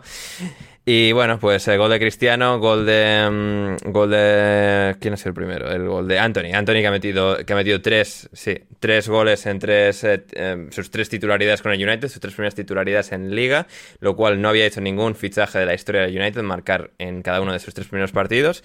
Eh, Rodri, no sé, em, ¿alguna pequeña reflexión sobre este Everton, este, este United, el golazo de Alex Iwobi?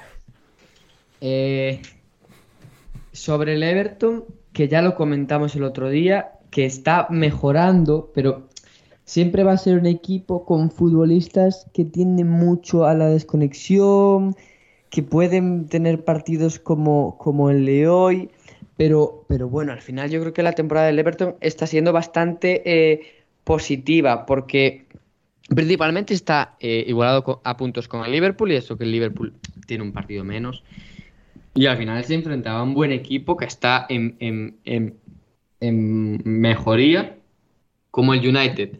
Y con el United diré una cosa que no sé si se va a repetir, pero eh, me alegro del gol de Cristiano Ronaldo. Porque Cristiano Ronaldo lleva toda su vida siendo un goleador, o por lo menos sus últimos 5 o 6 años han sido eh, de probablemente el mejor goleador que haya habido nunca. Y verle fallar ocasiones como falló el jueves contra el Omonia, eh, al final eh, te choca, te choca bastante porque no estás acostumbrado a ver a Cristiano Ronaldo fallar esos goles, nunca lo has visto fallar esos goles.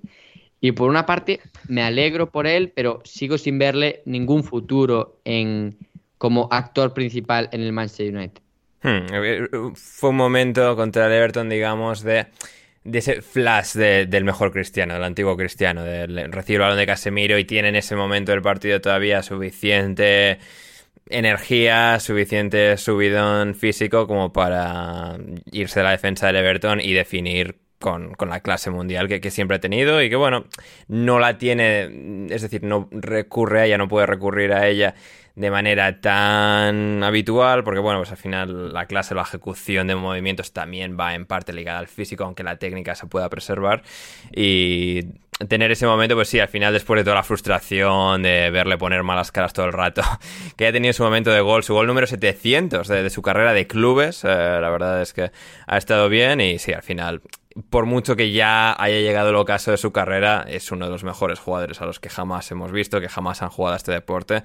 Y claro, ves los 700 goles, eh, 30, y- o sea, 35 goles eh, promediando en 20 temporadas, o sea, es- son números que son una absoluta locura. Y no, ahora Haaland y que igual les alcanza. Haaland es posible que se alcance, pero el tener, o sea, la preparación de Messi y Cristiano y luego, pues suerte de que no hayas tenido ninguna lesión grave y tal, será difícil y Cri- Cristiano nos ha, demostrado una, una carrera absolutamente extraordinaria. Así que bueno, pues aquí un gol, eh, pequeña, pequeña recompensa y el United que poco a poco eh, va, va sumando eh, Borja y también con el hecho de tener a Ten Hag, que creo que también les ayuda, es decir, Después de los años de Solskjaer, los años de Mourinho, y esto no es decir que Mourinho era un mal entrenador, incluso en el United les consigue ganar una Europa League, terminan segundos en 2018 en la Premier League, pero sí que con Ten Hag tienen a esa, la figura más intervencionista a nivel táctico, al entrenador más más manazas desde, digamos, quizás eh, Van Gaal de, de estar mm, todo el rato intentando tocar piezas y de momento, aunque el equipo todavía le cuesta,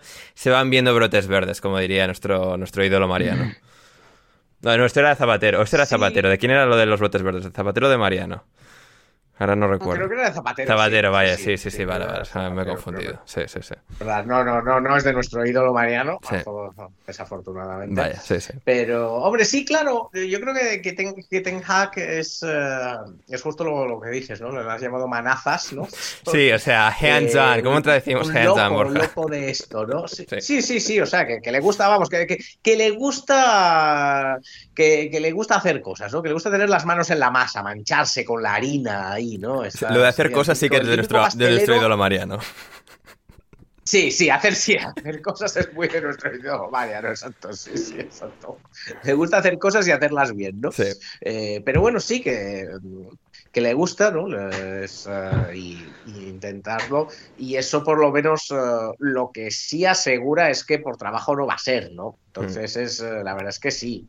Porque bueno, lo que decías, bueno, Solskjaer, pues yo creo que lo vimos, que vimos que salvo para el famoso portero, aquel suplente del molde, era un poco limitadito. Sí. Eh, Mourinho yo creo que llegó en una época en la que ya no le gusta precisamente. eh, o sea, a Mourinho ya lo que le gusta es salir en vídeos, no, no, no mancharse las manos, ¿no? Hmm, exacto. Yo creo que ya, que ya pasó aquella época.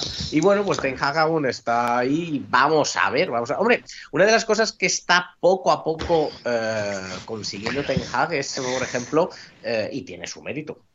Eh, sacar a Marcus Rashford de la depresión en la que casi llevaba un par de años sumido, ¿eh? Sí, sí, sí. Es, es, lo, es, lo, más notable. No, que todos o sea, esos... Futbolística al menos. Futbolística Sí, al sí, sí. menos, Fue, no, sé. futbolísticamente, es entre las lesiones, entre que, bueno, Solskjaer quizás no era el más apto para reconducir trayectorias descendentes, como la de Marcial, la de Rashford. Poco a poco, sí, o sea, porque Rashford tiene en su juego limitaciones claras, de no es el jugador más hábil en espacios reducidos o que sea el delantero más eficaz, pero tiene grandes condiciones. Jugador al que le hemos visto hacer grandes cosas y, y sí, creo que Ten ha, ha sabido reconducir esas pequeñas piezas y hay, hay, esos brotes verdes, ¿no? En los que confiar de que, bueno, al principio va a costar y va a costar su tiempo, pero aquí sí que parece haber un entrenador de, clase mundial, inspirado en Guardiola, en Bangal y, y, a ver qué tal, a ver qué tal se da.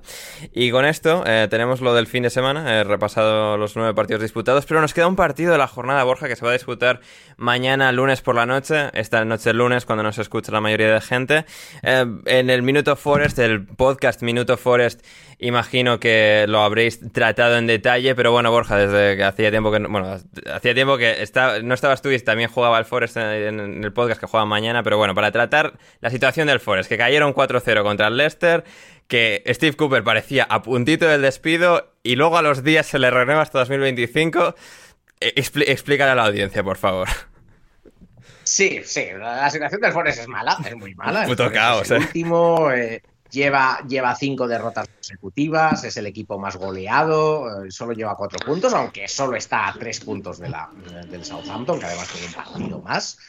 Eh, pero la desde luego es mala porque aparte de ello, bueno, pues los resultados está claro. O sea, llegas a, a, jugar contra el equipo que es el único equipo de la liga que está peor que tú y te mete cuatro. Y te mete cuatro además fácil, sin un partido muy, muy malo. Los últimos tres partidos del Forest han sido muy malos, sobre todo porque ha jugado, ha jugado mal, sencillo y llanamente, ha tenido muy poco el balón y cuando lo ha tenido no ha sabido qué hacer con él y eh, porque la defensa está muy insegura y el equipo se viene abajo enseguida. Eh, yo creo que es eh, bastante indicativo, no solo el, el, número de los goles, la cantidad de goles que ha recibido el Forest. No, es que, es que como se los llevan de tres en tres, o sea, las hostias que se han llevado de Bournemouth. Fulham y Leicester no son ni medio normales.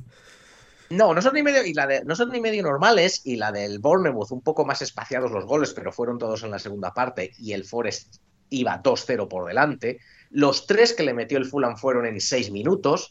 Eh, tres que le metió el, de los cuatro que metió el Leicester fueron también como en 11 minutos. Es decir, una vez que eh, eh, cae el primer gol, el equipo se viene abajo. Pero, pero clarísimamente, se viene abajo. Y parte de eso, bueno, claro, hay muchos jugadores nuevos, pero también la tensión, y yo creo que eso es parte de lo que explica la decisión.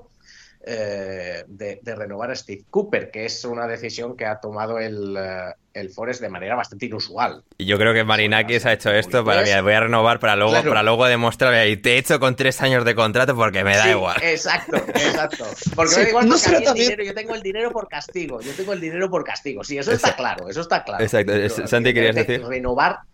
Sí. sí, no puede ser también una especie de admisión de, del error que cometió Marinakis, quizá con, con la, esa contratación desmedida de jugadores en el mercado de pases, como aceptando, bueno, o sea, Cooper no tiene nada que ver en esto, no va a pagar el error que cometí yo. Puede ser. No. Sí, hombre, no, no, no, creo, no creo que él diga que yo se cometió un error, pero sí que se ha hablado, se ha hablado de que quizás los fichajes no todos hayan sido lo buenos que deberían. Sí, o que al final que es como, esto, eh, esto es un reto de entrenador muy grande, el adaptar a un solo equipo 22 sí. jugadores nuevos. Sí. Yo, yo básicamente creo que eh, ha habido mm, posiblemente tres, eh, digamos, uh, tres elementos en esa decisión. Eh, la, la, primera, yo creo que muy, muy importante, muy importante, ha sido el apoyo eh, de la afición. y el apoyo social a Steve Cooper. Steve Cooper yo creo que es desde Steve, desde Pierce, desde Stuart Pierce, claro, era un gran héroe de, de club, es el entrenador que más y mejor ha conectado con la afición. Bueno, claro, es el héroe del ascenso. Eh, y eh, la verdad es que eh, Marinakis, aunque hace, él es el dueño y toma las decisiones que quiere, tiene más, sí que tiene un poco el pulso, ¿no? En, en, en, en la afición, en por lo menos no soliviantarla mucho. Hmm. O sea, supongo que su preparación, o sea, el tener el conocimiento previo de tratar con la gente de Olympiacos, que es gente que tiene opinión y tal, la, afición de, de Olympiacos. O sea, eso se le ve gente muy tranquila. Em, quizás sí, exacto, sí, debe ser. O sea, yo no voy a decir que Marinakis no, no, haya habido, por ejemplo, cuando se destituyó a Caranca, Caranca tenía apoyo entre la afición, pero no al nivel de Steve Cooper. ¿eh? Sí, no al nivel sí, no, a ver, y, a ver, en Olympiacos esta misma temporada ya ha echado al entrenador del Huddersfield del año pasado, que es Carlos Corberán, que llega y en septiembre ya estaba fuera. Claro, claro. Entonces yo creo que eso, que eso ha sido, oh, yo creo que sin duda ha sido parte, no el principal motivo. Eh, el segundo, no sé quién, no sé cómo habrán convencido a, la jerarquía del club, a Marinakis, pero quizás a otros, el de intentar hacerlo de otra, de otra manera, intentar algo distinto, a ver si sale, a hmm. ver si funciona. Pero no vamos a echarlo, vamos a hacer algo distinto, porque sí que es verdad que, y yo creo que también puede ser que hayan hablado con los jugadores, a mí no me da la impresión en este sentido de que la plantilla le estuviera haciendo la cama a Steve Cooper. De hecho, a mí me daba la impresión de lo contrario, que es algo de lo que hemos hablado precisamente en el Minuto Forest, que es que la situación de ansiedad del grupo era tal, eso de típico de es que si perdemos le echan. Si perdemos le echan, pues claro, no eh, el, equipo no juega bien porque está demasiado agarrotado, porque no tiene tranquilidad, porque sabe que un error eh, le puede costar el trabajo a un entrenador con el que no se lleva mal poco, evidentemente. Creo que sean amigos que se vayan al pub, pero. Sí, a ver, que, muchos ni lo conocerán, pero entiendo que quizás puede haber la perspectiva de, bueno, este tío agarró al Nottingham Forest en descenso. Hace, una, hace 12 meses el Nottingham Forest estaba en descenso a tercera división, lo agarra este tío ahí. Estaba, estaba, sí. Y, lo asciende a Premier en una temporada y ahora están en Premier. Es decir, creo que eh, o sea, detectarán habilidad en este tío, que es un entrenador capaz, que en los entrenamientos debe hacerlo bien. sí es lo que llega, es lo que llega, ¿no? Que, Y además hay bastantes jugadores a los que él ha convencido, ¿no? Él fue a ficharlos, a hablar, dicen que han hablado mucho con él. Entonces, lo que te digo, siempre dentro del mundo del fútbol, ¿eh? Esto es máximo nivel, esto es Premier League, aunque no lo parezca por el cómo está el Forest, y los jugadores pues son muy suyos y van a lo suyo. Pero sí, da, sí daba la impresión, ¿eh? La verdad es que sí da la impresión sobre el césped que es más eso, ¿no? Ese... Eh, falta de acoplamiento por un lado, demasiados jugadores, agarrotamiento. Eh, entonces, bueno, pues yo creo que a alguien, no sé a quién, se le ha debido de encender la bombilla en el Forest, decir, oye, y si, bueno, oye, que eh, Evangelos, que tienes el dinero por, castigo. ¿Y si lo intentamos de otra manera? ¿no? ¿Y si lo intentamos de otra manera? A ver si sale. Porque, claro, si pierde otros cinco partidos seguidos, serían ya diez, seguro que se lo carga, vamos. Sí, sí, sí. Me, sorprendería mucho que no lo hiciera, ¿no? Pero es un poco, digamos, eh, eh, intentar, por un lado, dar tranquilidad, porque la decisión de la renovación de Steve Cooper, que fue, estamos grabando el domingo, se hizo pública, que lo recordaré, el viernes, lo que ha rebajado el nivel de tensión en Nottingham es tremendo. Ya. O sea, el, eh, el, ambiente ha cambiado por completo en la ciudad, en las redes sociales. Es decir, ese primer ese, ese primer intento de bajar la tensión, de bajar la ansiedad, de momento se ha conseguido. Luego hay que jugar y hay que, y hay que ganar a las Aston Villa, que, que, eso ya es otra cosa, ¿no? Pero, pero yo creo que va más por ahí, ¿no? Vamos, mm. vamos, vamos, yo esa es la lectura que hago del... Eh, de la, de la decisión. Eh, supongo, no sé, como todo, no, pues, evidentemente al final Evangelos Marinakis ha tenido que ser el que decir, venga, adelante con los faroles. Eh, alguien alguien lo habrá, lo habrá propuesto.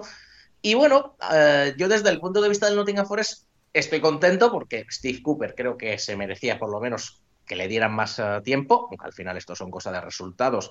Y en el minuto Forest también eh, hemos analizado que la verdad es que Cooper mm, estaba empezando a dar palos de ciego. Y a lo mejor también por, por esa, que eso también es interesante de analizar, a lo mejor también por esa tensión, por eso de saberse que si vuelvo a perder eh, me echan, algunas de las decisiones de Cooper, que, que, bueno, ha sido buen entrenador hasta ahora, eran raras. Eran raras, Esta no parece tener saber quién es su pareja de mediocentros, ha sentado a Warhol dos partidos, eh, bueno, ha cambiado de esquema pero no ha funcionado y sobre todo el mayor problema que lleva el Forest teniendo en, los últimos, en el último mes, que es que eh, le dominan el medio, el medio, el centro del campo, los mediocentros no las ven venir, eso no lo ha solucionado. Sigue, siguen estando muy solos, no lo ha solucionado. Eso fue el gran problema contra el Leicester.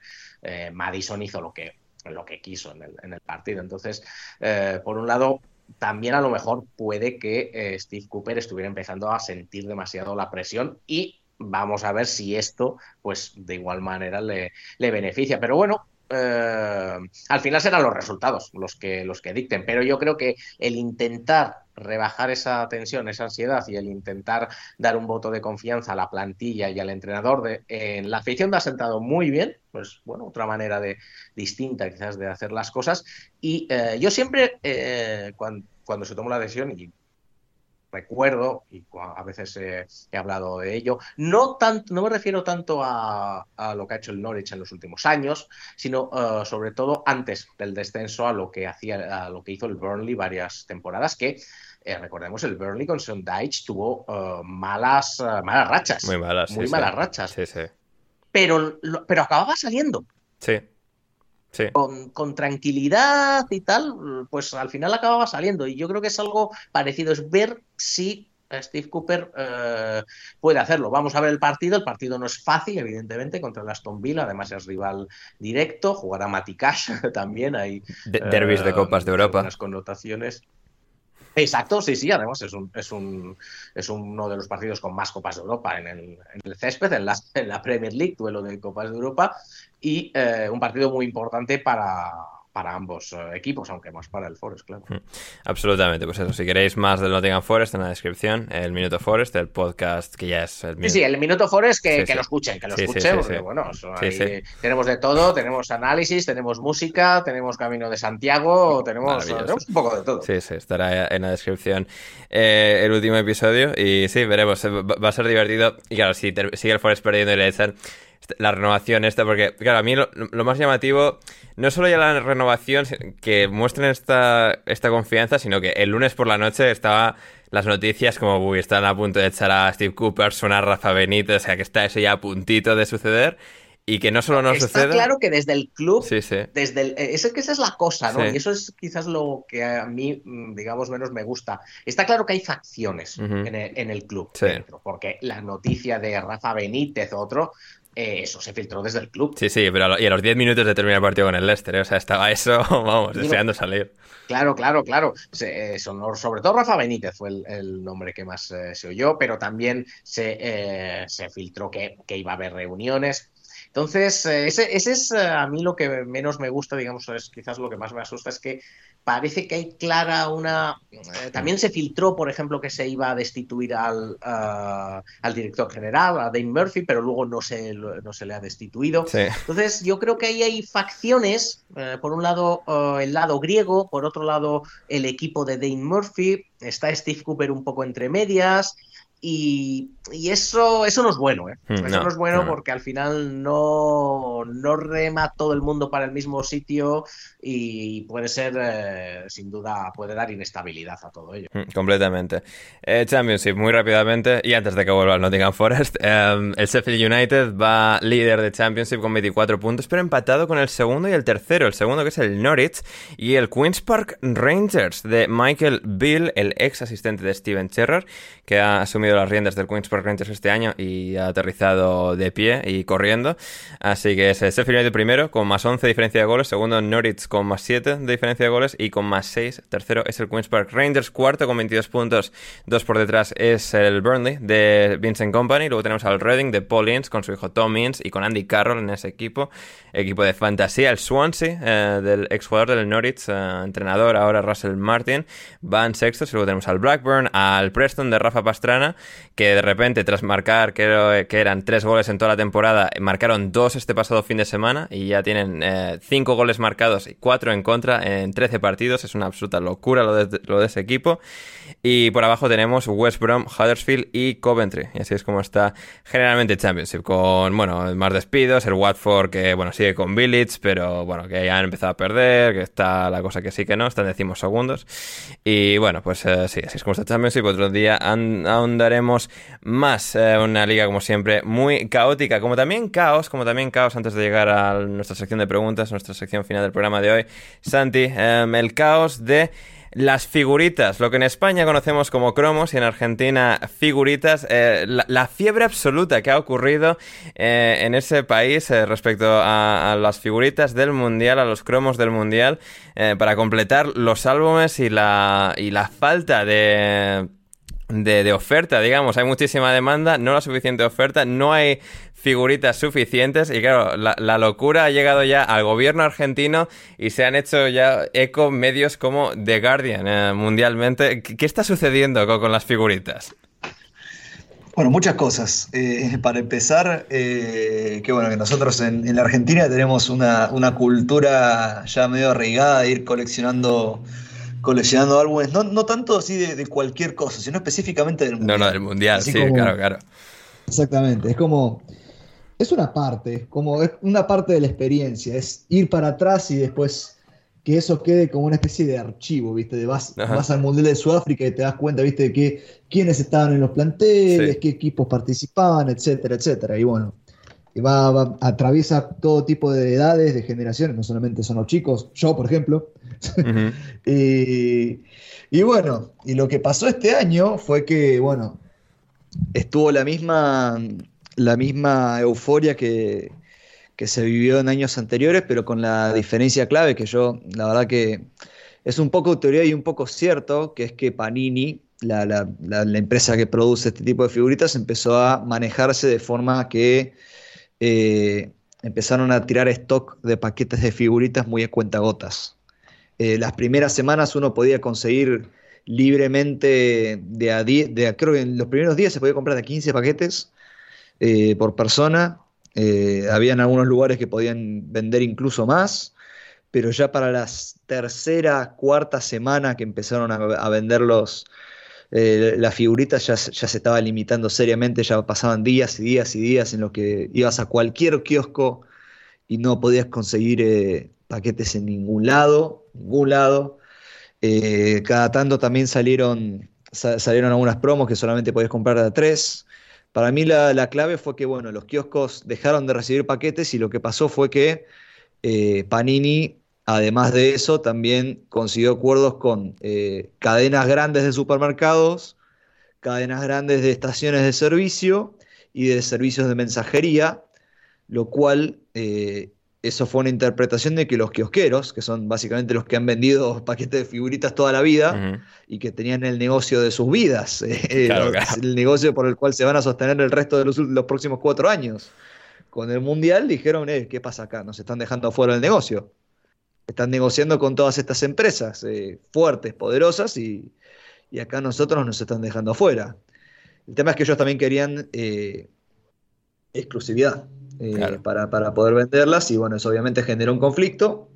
Ahí es cuando tuvo que interceder el gobierno, que obviamente llegaron las, las críticas que uno espera de cuando se, se anuncia el gobierno, el Senado, que, que, se reunieron con los distribuidores de paquetes figuritas, que dicen, obviamente, están pasando tantas cosas justo en la Argentina, que es un país donde nunca en la vida te vas a aburrir. No, no, no. En este momento vas a... el, el, famoso meme, ¿no? De estoy aburrido, Argentina, estabas aburrido.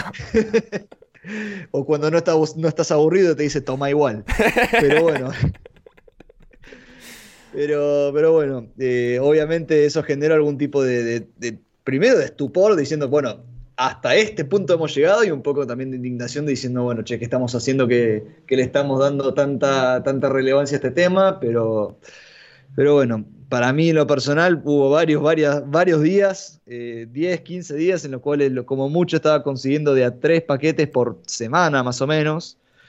Eh, fue, fue duro, pero y ya a partir de ahí se estaban empezando a armar grupos de WhatsApp de gente ¿viste? en distintas, distintas zonas, barrios, ciudades, que se iban informando dónde conseguían paquetes, dónde podían comprar, a qué hora.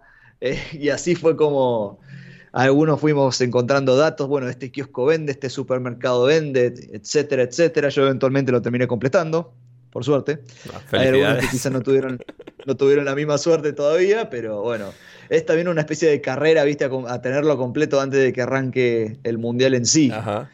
Así que, así que bueno, la, la, situación igual ahora se ha, se ha calmado un poco, no es tan la locura que era el mes pasado, más o menos. Pero bueno, siguen habiendo faltas antes, siguen cayendo a cuentagotas y, y bueno, sigue, sigue mucha gente que todavía está intentando completar el álbum y, y no estás teniendo tanto éxito. No, no, tremendo. ¿Tú lo has completado ya o...? Sí, sí, sí, sí, lo completé, lo completé hace unos días. También me beneficié del hecho de que un amigo había conseguido comprar una cantidad desmesurada de, de- de paquetes y yo y lo que hice como yo. figuritas, cuidado, ojo, ojo, Ander, ¿eh? tráfico de figuritas tenemos aquí. No, pero además, además lo que lo que hice es ten- tenía un amigo mío que compró así una cantidad desmesurada. Yo no tenía, no tenía repetidas para cambiar y lo que hizo fue venderme las figuritas individualmente. De cada cinco le iba, le iba pagando el precio de paquete y así sucesivamente. Ojo, ojo, pero ¿y, el precio a cuánto la vendió? Hizo, hizo Ah, es- un buen- No, no, me la vendió a precio, a precio de mercado, no, no, no me hizo distinción por Eso los es- jugadores o- amigo, por lo- eso es un amigo, por- ¿eh? Absolutamente. Es más, es más, creo que hasta me, quizás me las haya vendido por menos. O sea, después me di cuenta que me había llevado un par de, un par de, de- de escudos, un par de las formaciones de esas de, de los campeones del mundo, me había llevado un Lewandowski.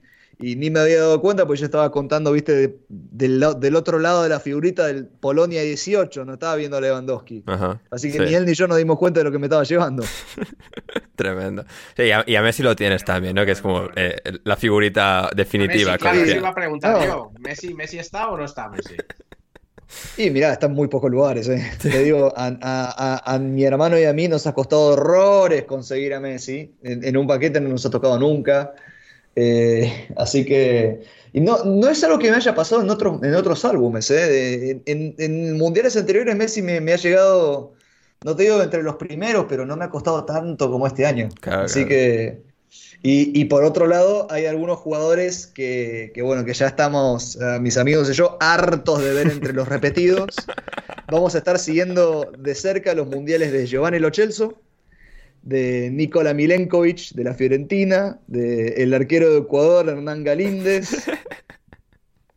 Vamos a estar siguiéndolo de cerca porque nos han hecho, nos han hecho arrancarnos los pelos de, tanto que lo hemos visto. Maravilloso, maravilloso. Eh, Borja, en, en Croacia, país que, bueno, ha llegado a dos semifinales distintas de un mundial, de hecho, a una final, la última, la de 2018. ¿Ha- ¿Hay la misma fiebre mundialista que, que en la bella Argentina? Hombre, por las figuritas la verdad es que no, ¿eh? No, he visto yo muchas... eh, No muchas matando ahí por un cromo de. Modric, ¿no? No, no, no, no, no, eso me temo, eso no, me temo que no. Pero por el Mundial sí, ¿eh? Sí. Claro, este es un país pequeño, tres eh, millones, tres millones y medio de personas, eh, de habitantes, perdón. El, eh, el fútbol es, es un deporte importante y la selección, eh, selección más, con lo, con lo cual sí, ya, ya se empieza a notar eh, ambiente de mundial en, en Croacia y eso sí que creo que se va a seguir, eh, que se va a seguir mucho. Y, a ver qué es lo que hace la, la selección y cómo lo celebran. Pero por las figuritas yo no he visto, no he visto tanto. Mañana si No sales por la calle, vete a un interés. kiosco croata, Borja, y a ver si tienen. Sí, voy a. Yo voy a, voy a ir a ver. Además, además fíjate que aquí los, eh, los kioscos Sí. eh, los, eh, tienen un. son, eh, ya me he estado enterando, son un poco como. Yo creo como era antes en España. O sea, una casi una institución. Claro. Aquí los llaman. Tienen, tienen- tienen- además, todos. Eh, todos ese cartel que pone TISAC y, y, y venden prácticamente de todo, o sea, un poco como que te salvan, desde el billete del autobús al periódico, al, a, creo que también sirven para cosas de facturas, es un poco como la post office en el Reino Unido, pues así son los, los, kioscos de periódicos. Así que sí, voy a ir, voy a ir al TISAC, que tengo aquí cerca de casa, y veo, a ver, a ver si, incluso lo mismo hasta compro un par de sobres a ver si me sale Messi. Maravilloso. Eh, Rodri, tú que estás en Polonia y Polonia debe mejorar el mundial eh, por hacer el repaso este. eh, ¿Has detectado fiebre mundialista? Eh, mm, a ver, he detectado mucha locura por el fútbol. Es más, este viernes fui a ver al Wisla, que está en segunda, y fue impresionante. Eh, la grada de, de ultras con bengalas. Entiendo que no te eh, metiste en la grada de ultras, ¿no? No, no, no, no, Bien, bien. no. Nosotros lo vimos como en una de las gradas de tribuna. Bien, bien. Y nos valió nada, eh, 15 slotis que son 3 euros o un poco más. Ay, ay, el, el fútbol de la Y- gente, el fútbol de verdad.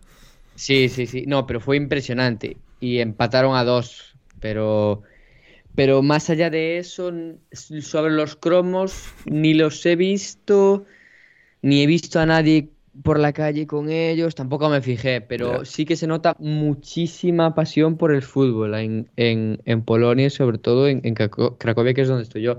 Pero lo de los cromos no, no lo vi. Lo que sí has tenido, Rodri, y llegamos a esto, que habíamos dejado el cebo al principio, al principio del partido, es mucho lío no con los cromos, pero sí con las lavadoras polacas. Sí, mira, A a ver, os voy a contar audiencia de alineación indebida. Cuenta, cuenta. A ver, yo estoy en una residencia en la que hay eh, como ocho o nueve plantas.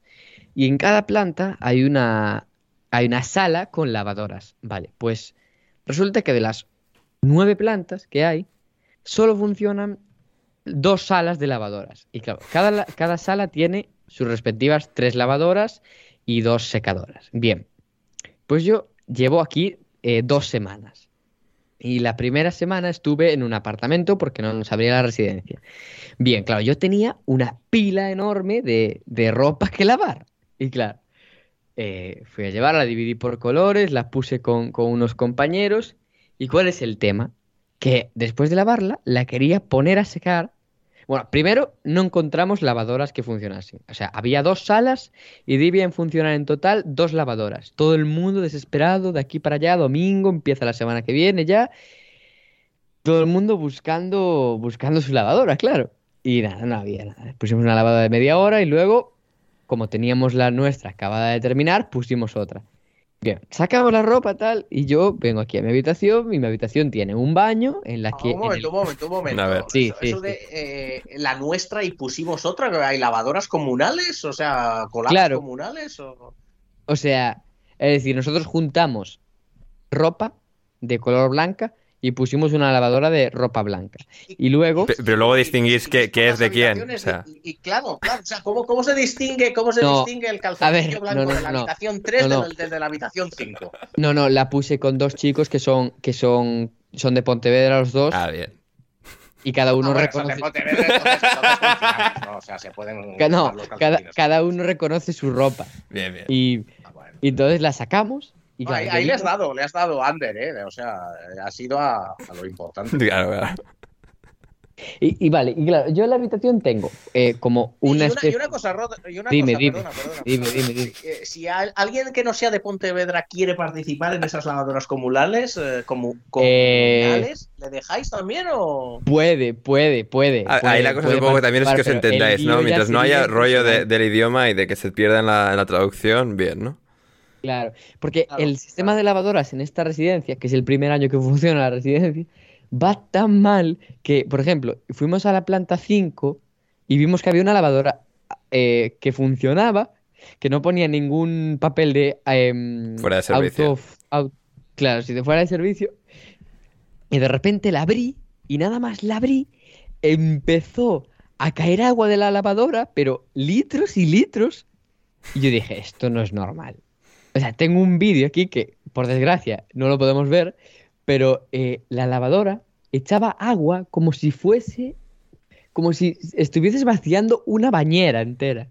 Y todo el suelo parecía la piscina municipal de, de, de- de Pontevedra. Bueno, no me, no me largo. Llego aquí a la habitación y yo tengo eh, dos... em, No, eh, alárgate, alárgate, alárgate. No, no, que, es que tenemos que ir, que ir la terminando palabra. con Ah, esto. sí. Tengo dos radiadores, uno en el baño, que esto es así, esto es en vertical, pegado a la pared, y luego tengo otro al lado de la cama que es que está apoyado en el, en el suelo. Bueno, pues el de la cama, que es el más grande, resulta que no me funciona.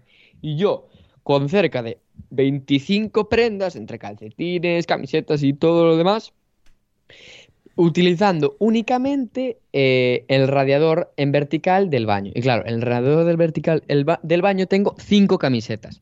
Y claro, eh, tuve que salirme ahora antes del, del porque las secadoras de este sitio tampoco funcionan. No, no funciona, Vale, vale. no funciona, claro.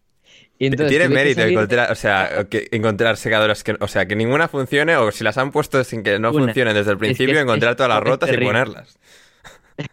Y tuve que buscar, pues, algún buen samaritano que me dejase sus calefacciones, sus eh, radiadores para secar mi ropa. Entonces, tengo camisetas y calzoncillos Ajá.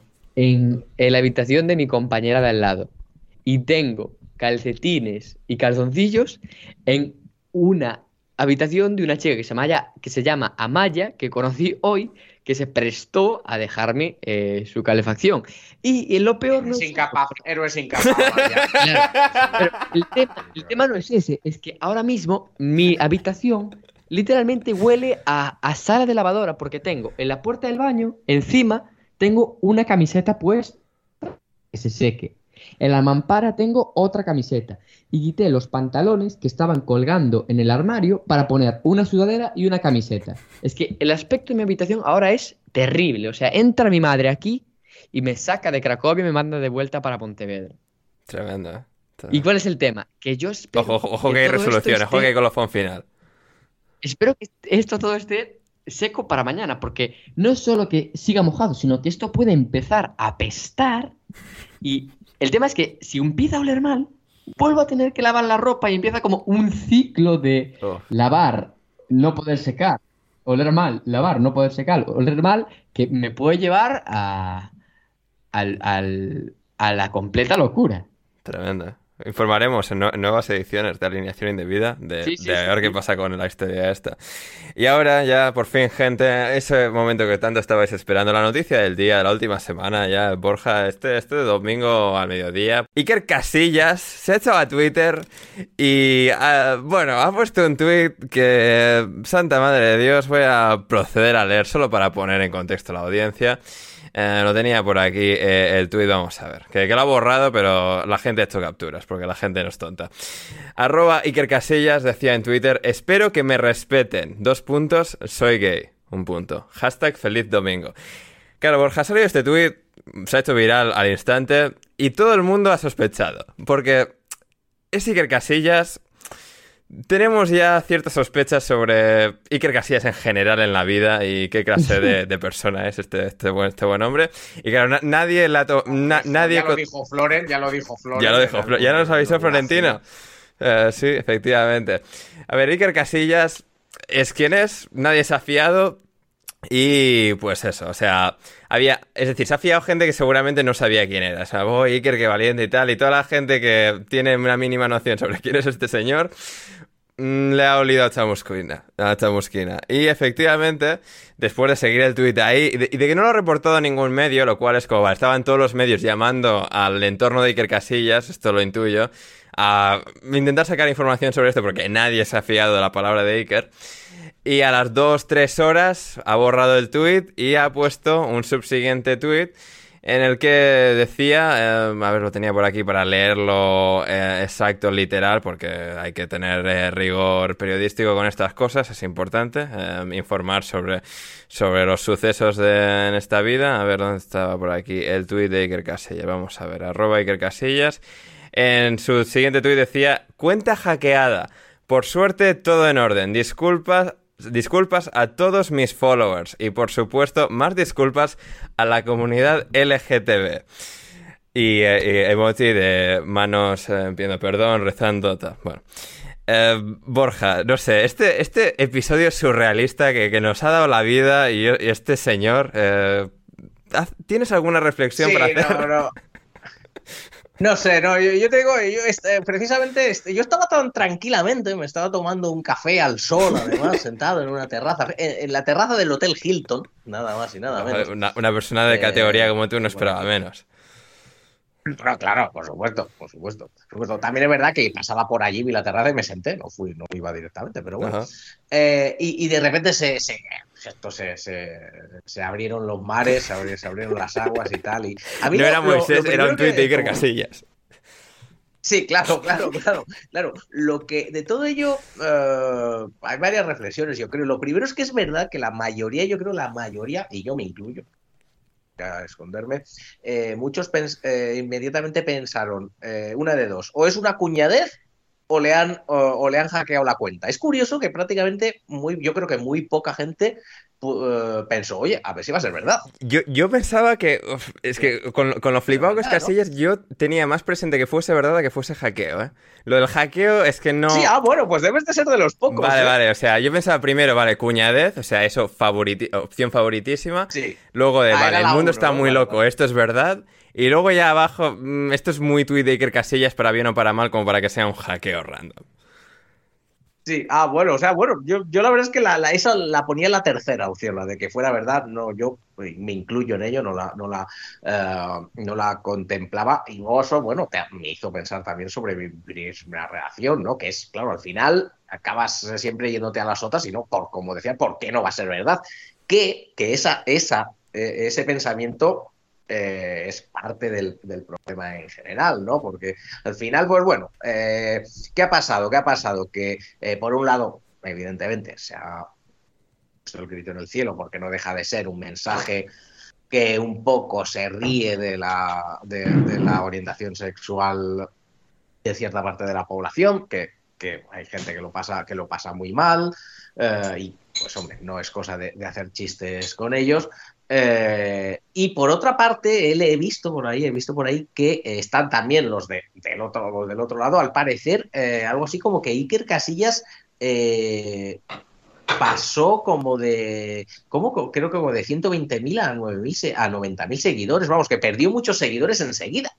Sí, No es que cuando, no claro, lo de del tweet a ver, es que cuando pone lo de cuenta hackeada, o sea, yo eso, eso no se lo ha creído ni su, ni su madre sirviendo la Claro. fanta naranja del Lidl, ¿eh? O sea, No, no, no, no, no. Eso, eso, eso, eso está, eso está claro. Eso está claro. Además, eh, lo ha puesto enseguida. eh, y bueno, sí, sí, sí, o sea, la excusa más lamentable, vamos, y que, o sea, menos creíble Sí, de sí, todas sí, las posibles.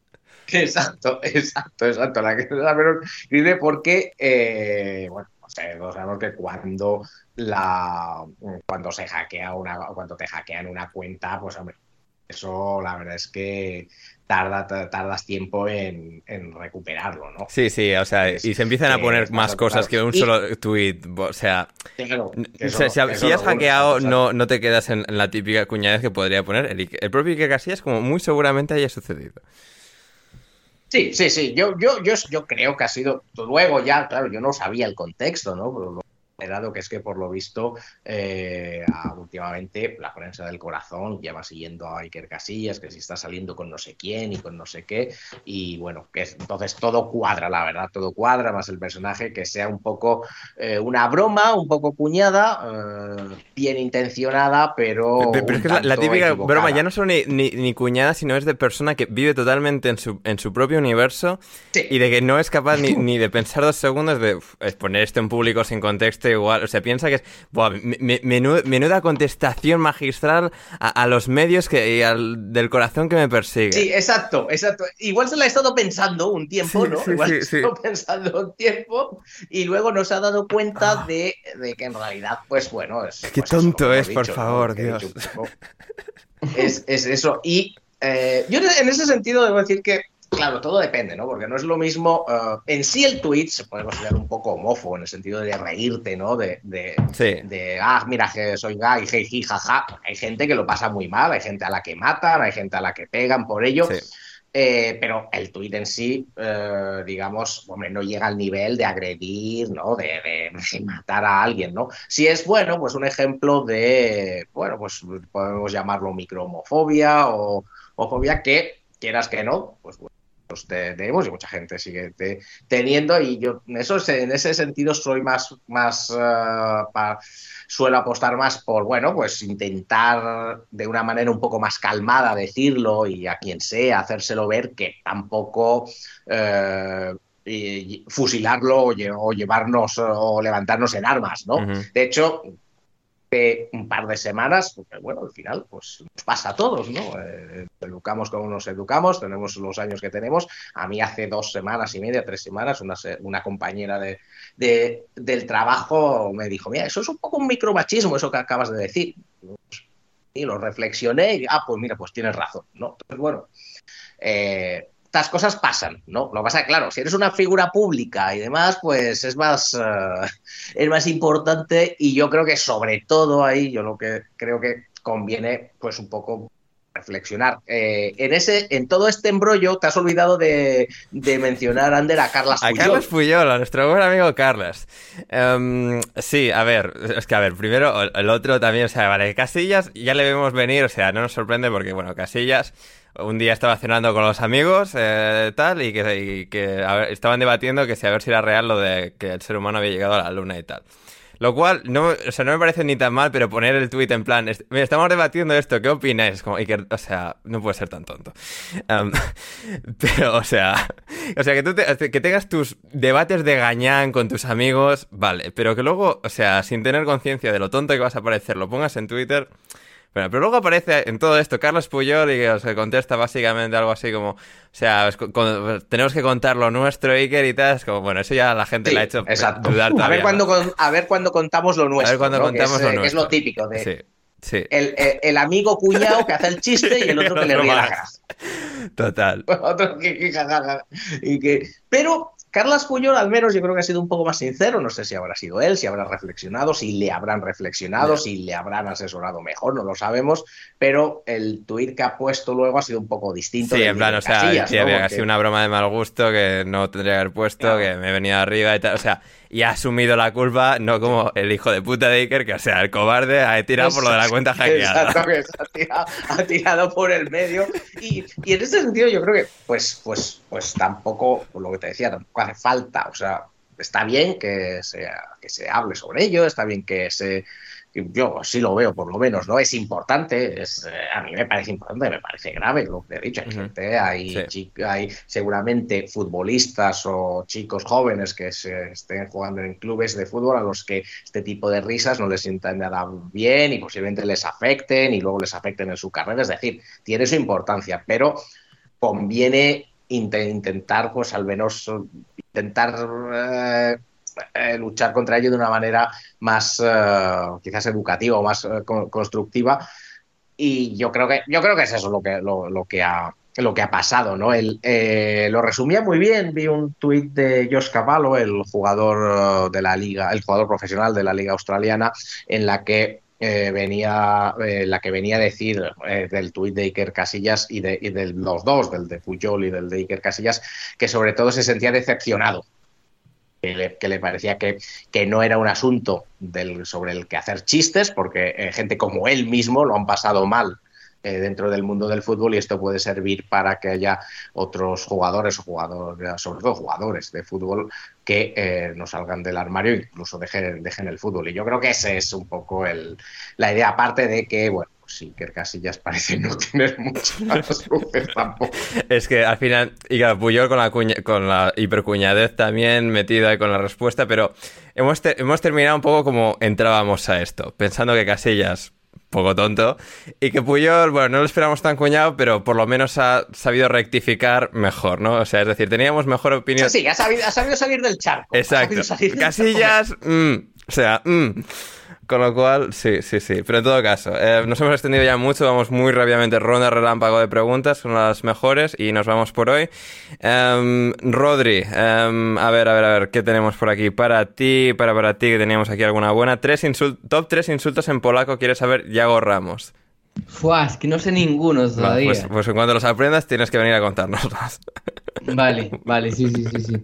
Eso por lo que sea no los dan, no los dan, no los dan en las No, dos primeras clases de dan. polaco. No los dan en la Universidad Juan Pablo II. ¿no? Vaya por Dios, eh, terrible decepción, terrible decepción. Con ese nombre, pocos insultos, vamos. Claro, claro, claro. Para Borja, Liz Truss se comerá el turrón en Downing Street, salvo holocausto nuclear. Uf, fu- pues eh, cada vez está más complicado. Hombre, yo creo que el turrón sí. Yo creo que el turrón posiblemente, posiblemente sí, pero no sé yo si va a durar mucho más. ¿eh? Sí, igual a San Valentín ya no llega, ¿eh? ya no, no le pueden dar la caja de bombones.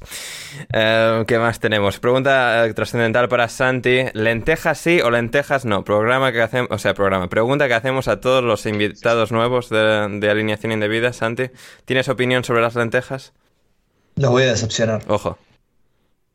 No. ¿No tienes opinión o, o no a las lentejas? Fuera, fuera, Lentejas fuera, no. fuera. Lenteja no, lenteja no. no. No a las lentejas. Y, Nada. y quizás un tema cultural. ¿viste? Ya, ya, ya. Entiendo, entiendo. Como somos, tenemos un clima más bien templado, si querés, no, estamos tan acostumbrados a co- comidas tan... Igualmente el guiso de sí. lentejas es, es, es popular acá, pero no, yo nunca he sido fan de, de las lentejas, Ente- generalmente. entendemos. Eh, eh, Borja, eh, ¿le aceptamos la- el razonamiento? No, no podemos. Pero bueno, Santi, te queremos En igual y te volvemos. Ushuaia seguro que hace mucho frío. Sí. Y bueno, pero yo soy de Buenos Aires. Sí, es verdad, es el problema. Pero bueno, eh, eh, pequeño borrón, pero bueno, a Santi, Santi le queremos igual, le volveremos a invitar y bueno, eh, ignoraremos este, este, este pequeño problema. Me, me alegra saber que pasé la prueba. Muy bien. Maravilloso. Eh, ¿Qué más? ¿Qué más tenemos? Eh, para, para, para, para, para... ah, ah, mm, ¿Quién teníamos por aquí? ¿Quién teníamos por aquí? Ah, para Borja, ¿cómo describirías el conflicto de Etiopía en términos Premier League? Esto rápido no se contesta, ¿eh? Sí, no, no, ade- además debo decir que ahí me han pillado, ¿eh? porque no, no, sé, no, no estoy siguiendo el conflicto de Etiopía, con lo cual tengo que informarme para, para poder hacerlo. Así que lo dejamos para una próxima edición. Maravilloso, maravilloso. Para mi pregunta, Juan Di Anders, eh, ¿crees, eh, ¿se creen de verdad los telediarios españoles que la Noruega de Haaland es una amenaza para la clasificación de España a la Eurocopa 2004? Sí, yo creo que sí. O sea, tampoco lo habrán pensado mucho y es como, "Buah, tienen a Odegaard y a Haaland y Noruega, qué miedo. Creo que Noruega puede poner contra las cuerdas a España, pero España parte como favorita de, ese grupo de, la Eurocopa eh, 2024, de la clasificación que, se ha repartido, eh, que se ha sorteado esta, esta mañana. Eh, ¿Qué más? ¿Alguna más que tenemos por aquí? Eh, Santi, me pregunta Lobato, ¿sabes la historia de los padres de Pantilimón? No la sé. No la sabes, muy bien. Esto es, es- Vamos a ver, pero vamos a ver, ¿dónde, dónde Me gustaría-? Me gustaría, me gustaría escucharle pasar. Sé obviamente quién es Pantelimón. eh, quizás si me la empiezan a contar por ahí me suena. igual. No, sí, sí, es, es una anécdota que repetimos en este podcast desde hace como 10 años o algo, algo así. Es decir, eh, Coster Pantilimón tiene la curiosidad de que ambos de sus padres, tanto su padre como su madre, son sordos. Pero ni él ni su hermana lo son. Y es una anécdota que repetimos sin ningún tipo de sentido ¿Sabes que año creo tras que año. la- creo que me suena. Sí. ¿Sabes que creo que creo haberla Sí, escuchado antes? no, no, no me extraña, sí, sí, ese es la, la típica cosa, o sea, ese, ese dato sobre Coster Pantilimón absurdo y que se, se acaba dando de manera aleatoria en el mundo, pero que en este podcast hemos hecho parte de nuestra identidad, pues bueno, porque somos así.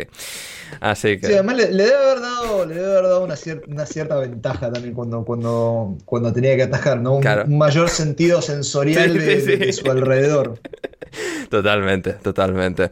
Eh, ¿Qué más? ¿Alguna más? ¿Alguna más? Para mi pregunta, Lobato, Ander, ¿sabes eh, el estrés postraumático que les provocarás a Santi después de esto? Bueno, confiamos en que no, hemos pasado un buen rato hoy, los pibardos en, en alineación indebida y, y confiamos en que no. Pero bueno, por hoy llegamos ya al final, que bueno, al final hemos tenido que, que llegar a muchos temas, extendernos mucho y muchas de las preguntas que nos quedan, gente, las reservaremos para una próxima ocasión. Eh, por hoy nos podéis seguir a todos en redes sociales, en arroba Rodrigo Cumbraos a Rodri, a Borja en arroba Forest Live, a Santi en arroba Santi barra baja guion bajo Bauza y a mí como siempre en arroba Anders Hoffman, los links como siempre en la descripción.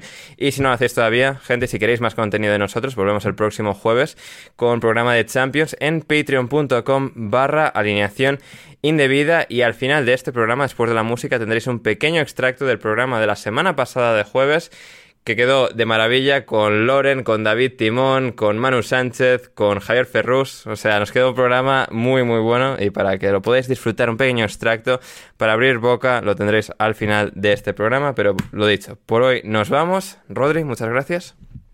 Muchas gracias a ti por invitarme. Muchas gracias, Santi. De vuelta, muchas gracias por la invitación y espero, como dije antes, haber pasado la prueba. No, por supuesto. La, prueba con, con nota, un programa muy loco el de hoy, pero no, una- un absoluto placer el tenerte hoy con nosotros. Y finalmente, Borja, gracias. Ah, gracias a ti, gracias a todos los oyentes por haber eh, llegado hasta aquí y nada, que nos escuchamos en el Minuto Forest. Efectivamente, podéis escuchar también a Borja en su podcast El Minuto Forest. Esto ha sido Alineación Indebida. Yo soy Ander Iturralde. Muchísimas gracias por estar al otro lado. Suscribíos, comentad, dad like, todas esas cosas buenas. Gente, para que podamos seguir creciendo en este maravilloso proyecto llamado Alineación Indebida. Nada más por hoy, como decía. Yo soy Ander y volvemos el próximo jueves con una nueva edición del podcast. Y hasta entonces, hasta que nos volvamos a reencontrar, pasadlo bien.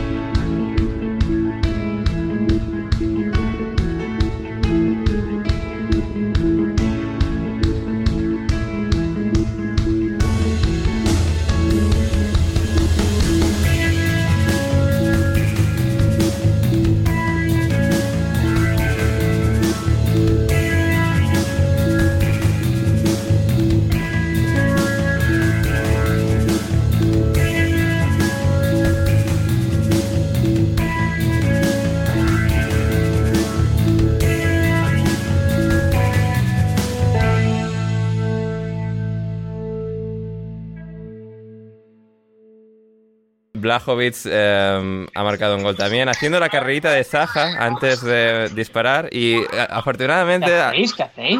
no, ¿qué hacéis? No, ¿qué hacen? David, nuestro nuevo invitado, nuestro último invitado de hoy. Don Manuel Sánchez. A ver, cuidado, que aquí. A ver, horario de puta madre, las once y media. O sea, es que tócate los cojones. Vaya hora. En fin. Sí, a, a la- a la que apareces tú, ¿eh? O sea, me haces sinvergüenza. ¿Cuánto lleváis aquí de llamada? Hora y veinte. Ah, bueno, o sea que va. O sea que todavía estaréis hablando del segundo partido de Champions. de la jornada del Ahí martes. Ahí estamos. Exacto, a ver, nos, que- no- nos queda uno si- siendo sinceros, pero o sea, si quieres comentar toda la Que jornada de Champions, mano, la comentamos otra vez.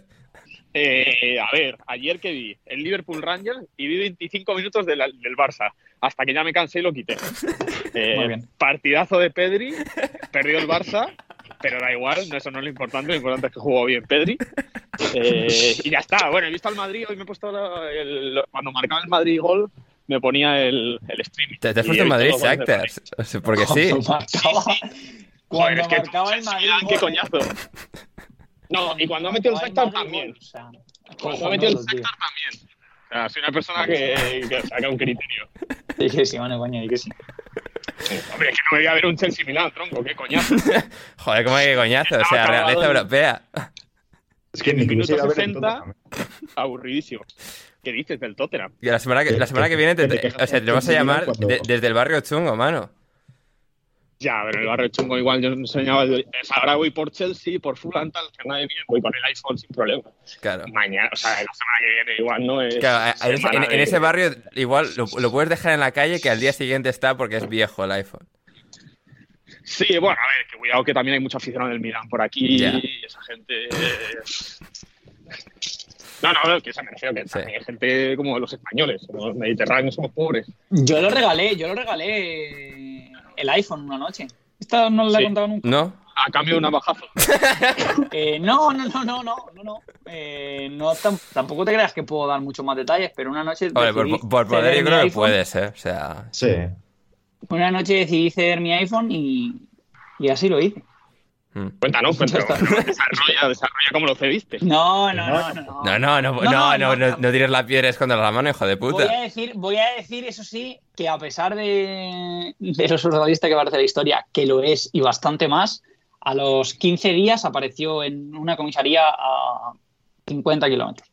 Tremendo. ¿eh? Pero, ¿qué, te- te- ¿y qué hiciste? Sí. Que te pidió el número una muchacha y vas tan mamado que no podías apuntarlo y le dijiste, toma, mi teléfono, me la suda, ¿sabes? Escríbele a alguien ya bueno. Que me está pareciendo bastante buena estrategia ahora mismo que la estoy pensando. No es mala, no es mala, lo que pasa es que estuve sin iPhone, estuve sin iPhone 15 días, la verdad. Ya. Bueno, Nada, yo lo dejo ahí cada uno que saque la lectura que, que quiera. Es buena, ¿eh? Es la verdad es que buena. Pero tampoco me quiero degradar. Yo llevo ya, yo llevo picando piedra aquí una hora, hermano. Entras con. Yo llevo ¿sabes? yo salseo, fresco, pero joder, ya está aquí hablando de Lopetegui es papá, ¿sabes? Claro, droga, dura, droga dura. No, yo iba a contarte que yo una, una vez estuve a punto también de ceder mi móvil a unos, a unos majos transeúntes que me, que me lo pidieron. Hey, it's Danny Pellegrino from Everything Iconic. Ready to upgrade your style game without blowing your budget? Check out Quince. They've got all the good stuff shirts and polos, activewear, and fine leather goods, all at 50 to 80% less than other high end brands. And the best part? They're all about safe, ethical, and responsible manufacturing. Get that luxury vibe without the luxury price tag. Hit up quince.com slash upgrade for free shipping and 365 day returns on your next order. That's quince.com slash upgrade. Planning for your next trip? Elevate your travel style with Quince. Quince has all the jet setting essentials you'll want for your next getaway, like European linen, premium luggage options, buttery soft Italian leather bags, and so much more. And is all priced at 50 to 80% less than similar brands. Plus, Quince only works with factories that use safe and ethical manufacturing practices. Pack your bags with high-quality essentials you'll be wearing for vacations to come with Quince. Go to quince.com slash pack for free shipping and 365-day returns. Mom deserves the best, and there's no better place to shop for Mother's Day than Whole Foods Market. They're your destination for unbeatable savings, from premium gifts to show-stopping flowers and irresistible desserts. Start by saving 33% with Prime on all body care and candles. Then get a 15-stem bunch of tulips for just $9.99 each with Prime. Round out Mom's menu with festive rosé, irresistible berry chantilly cake, and more special treats. Come celebrate Mother's Day at Whole Foods Market.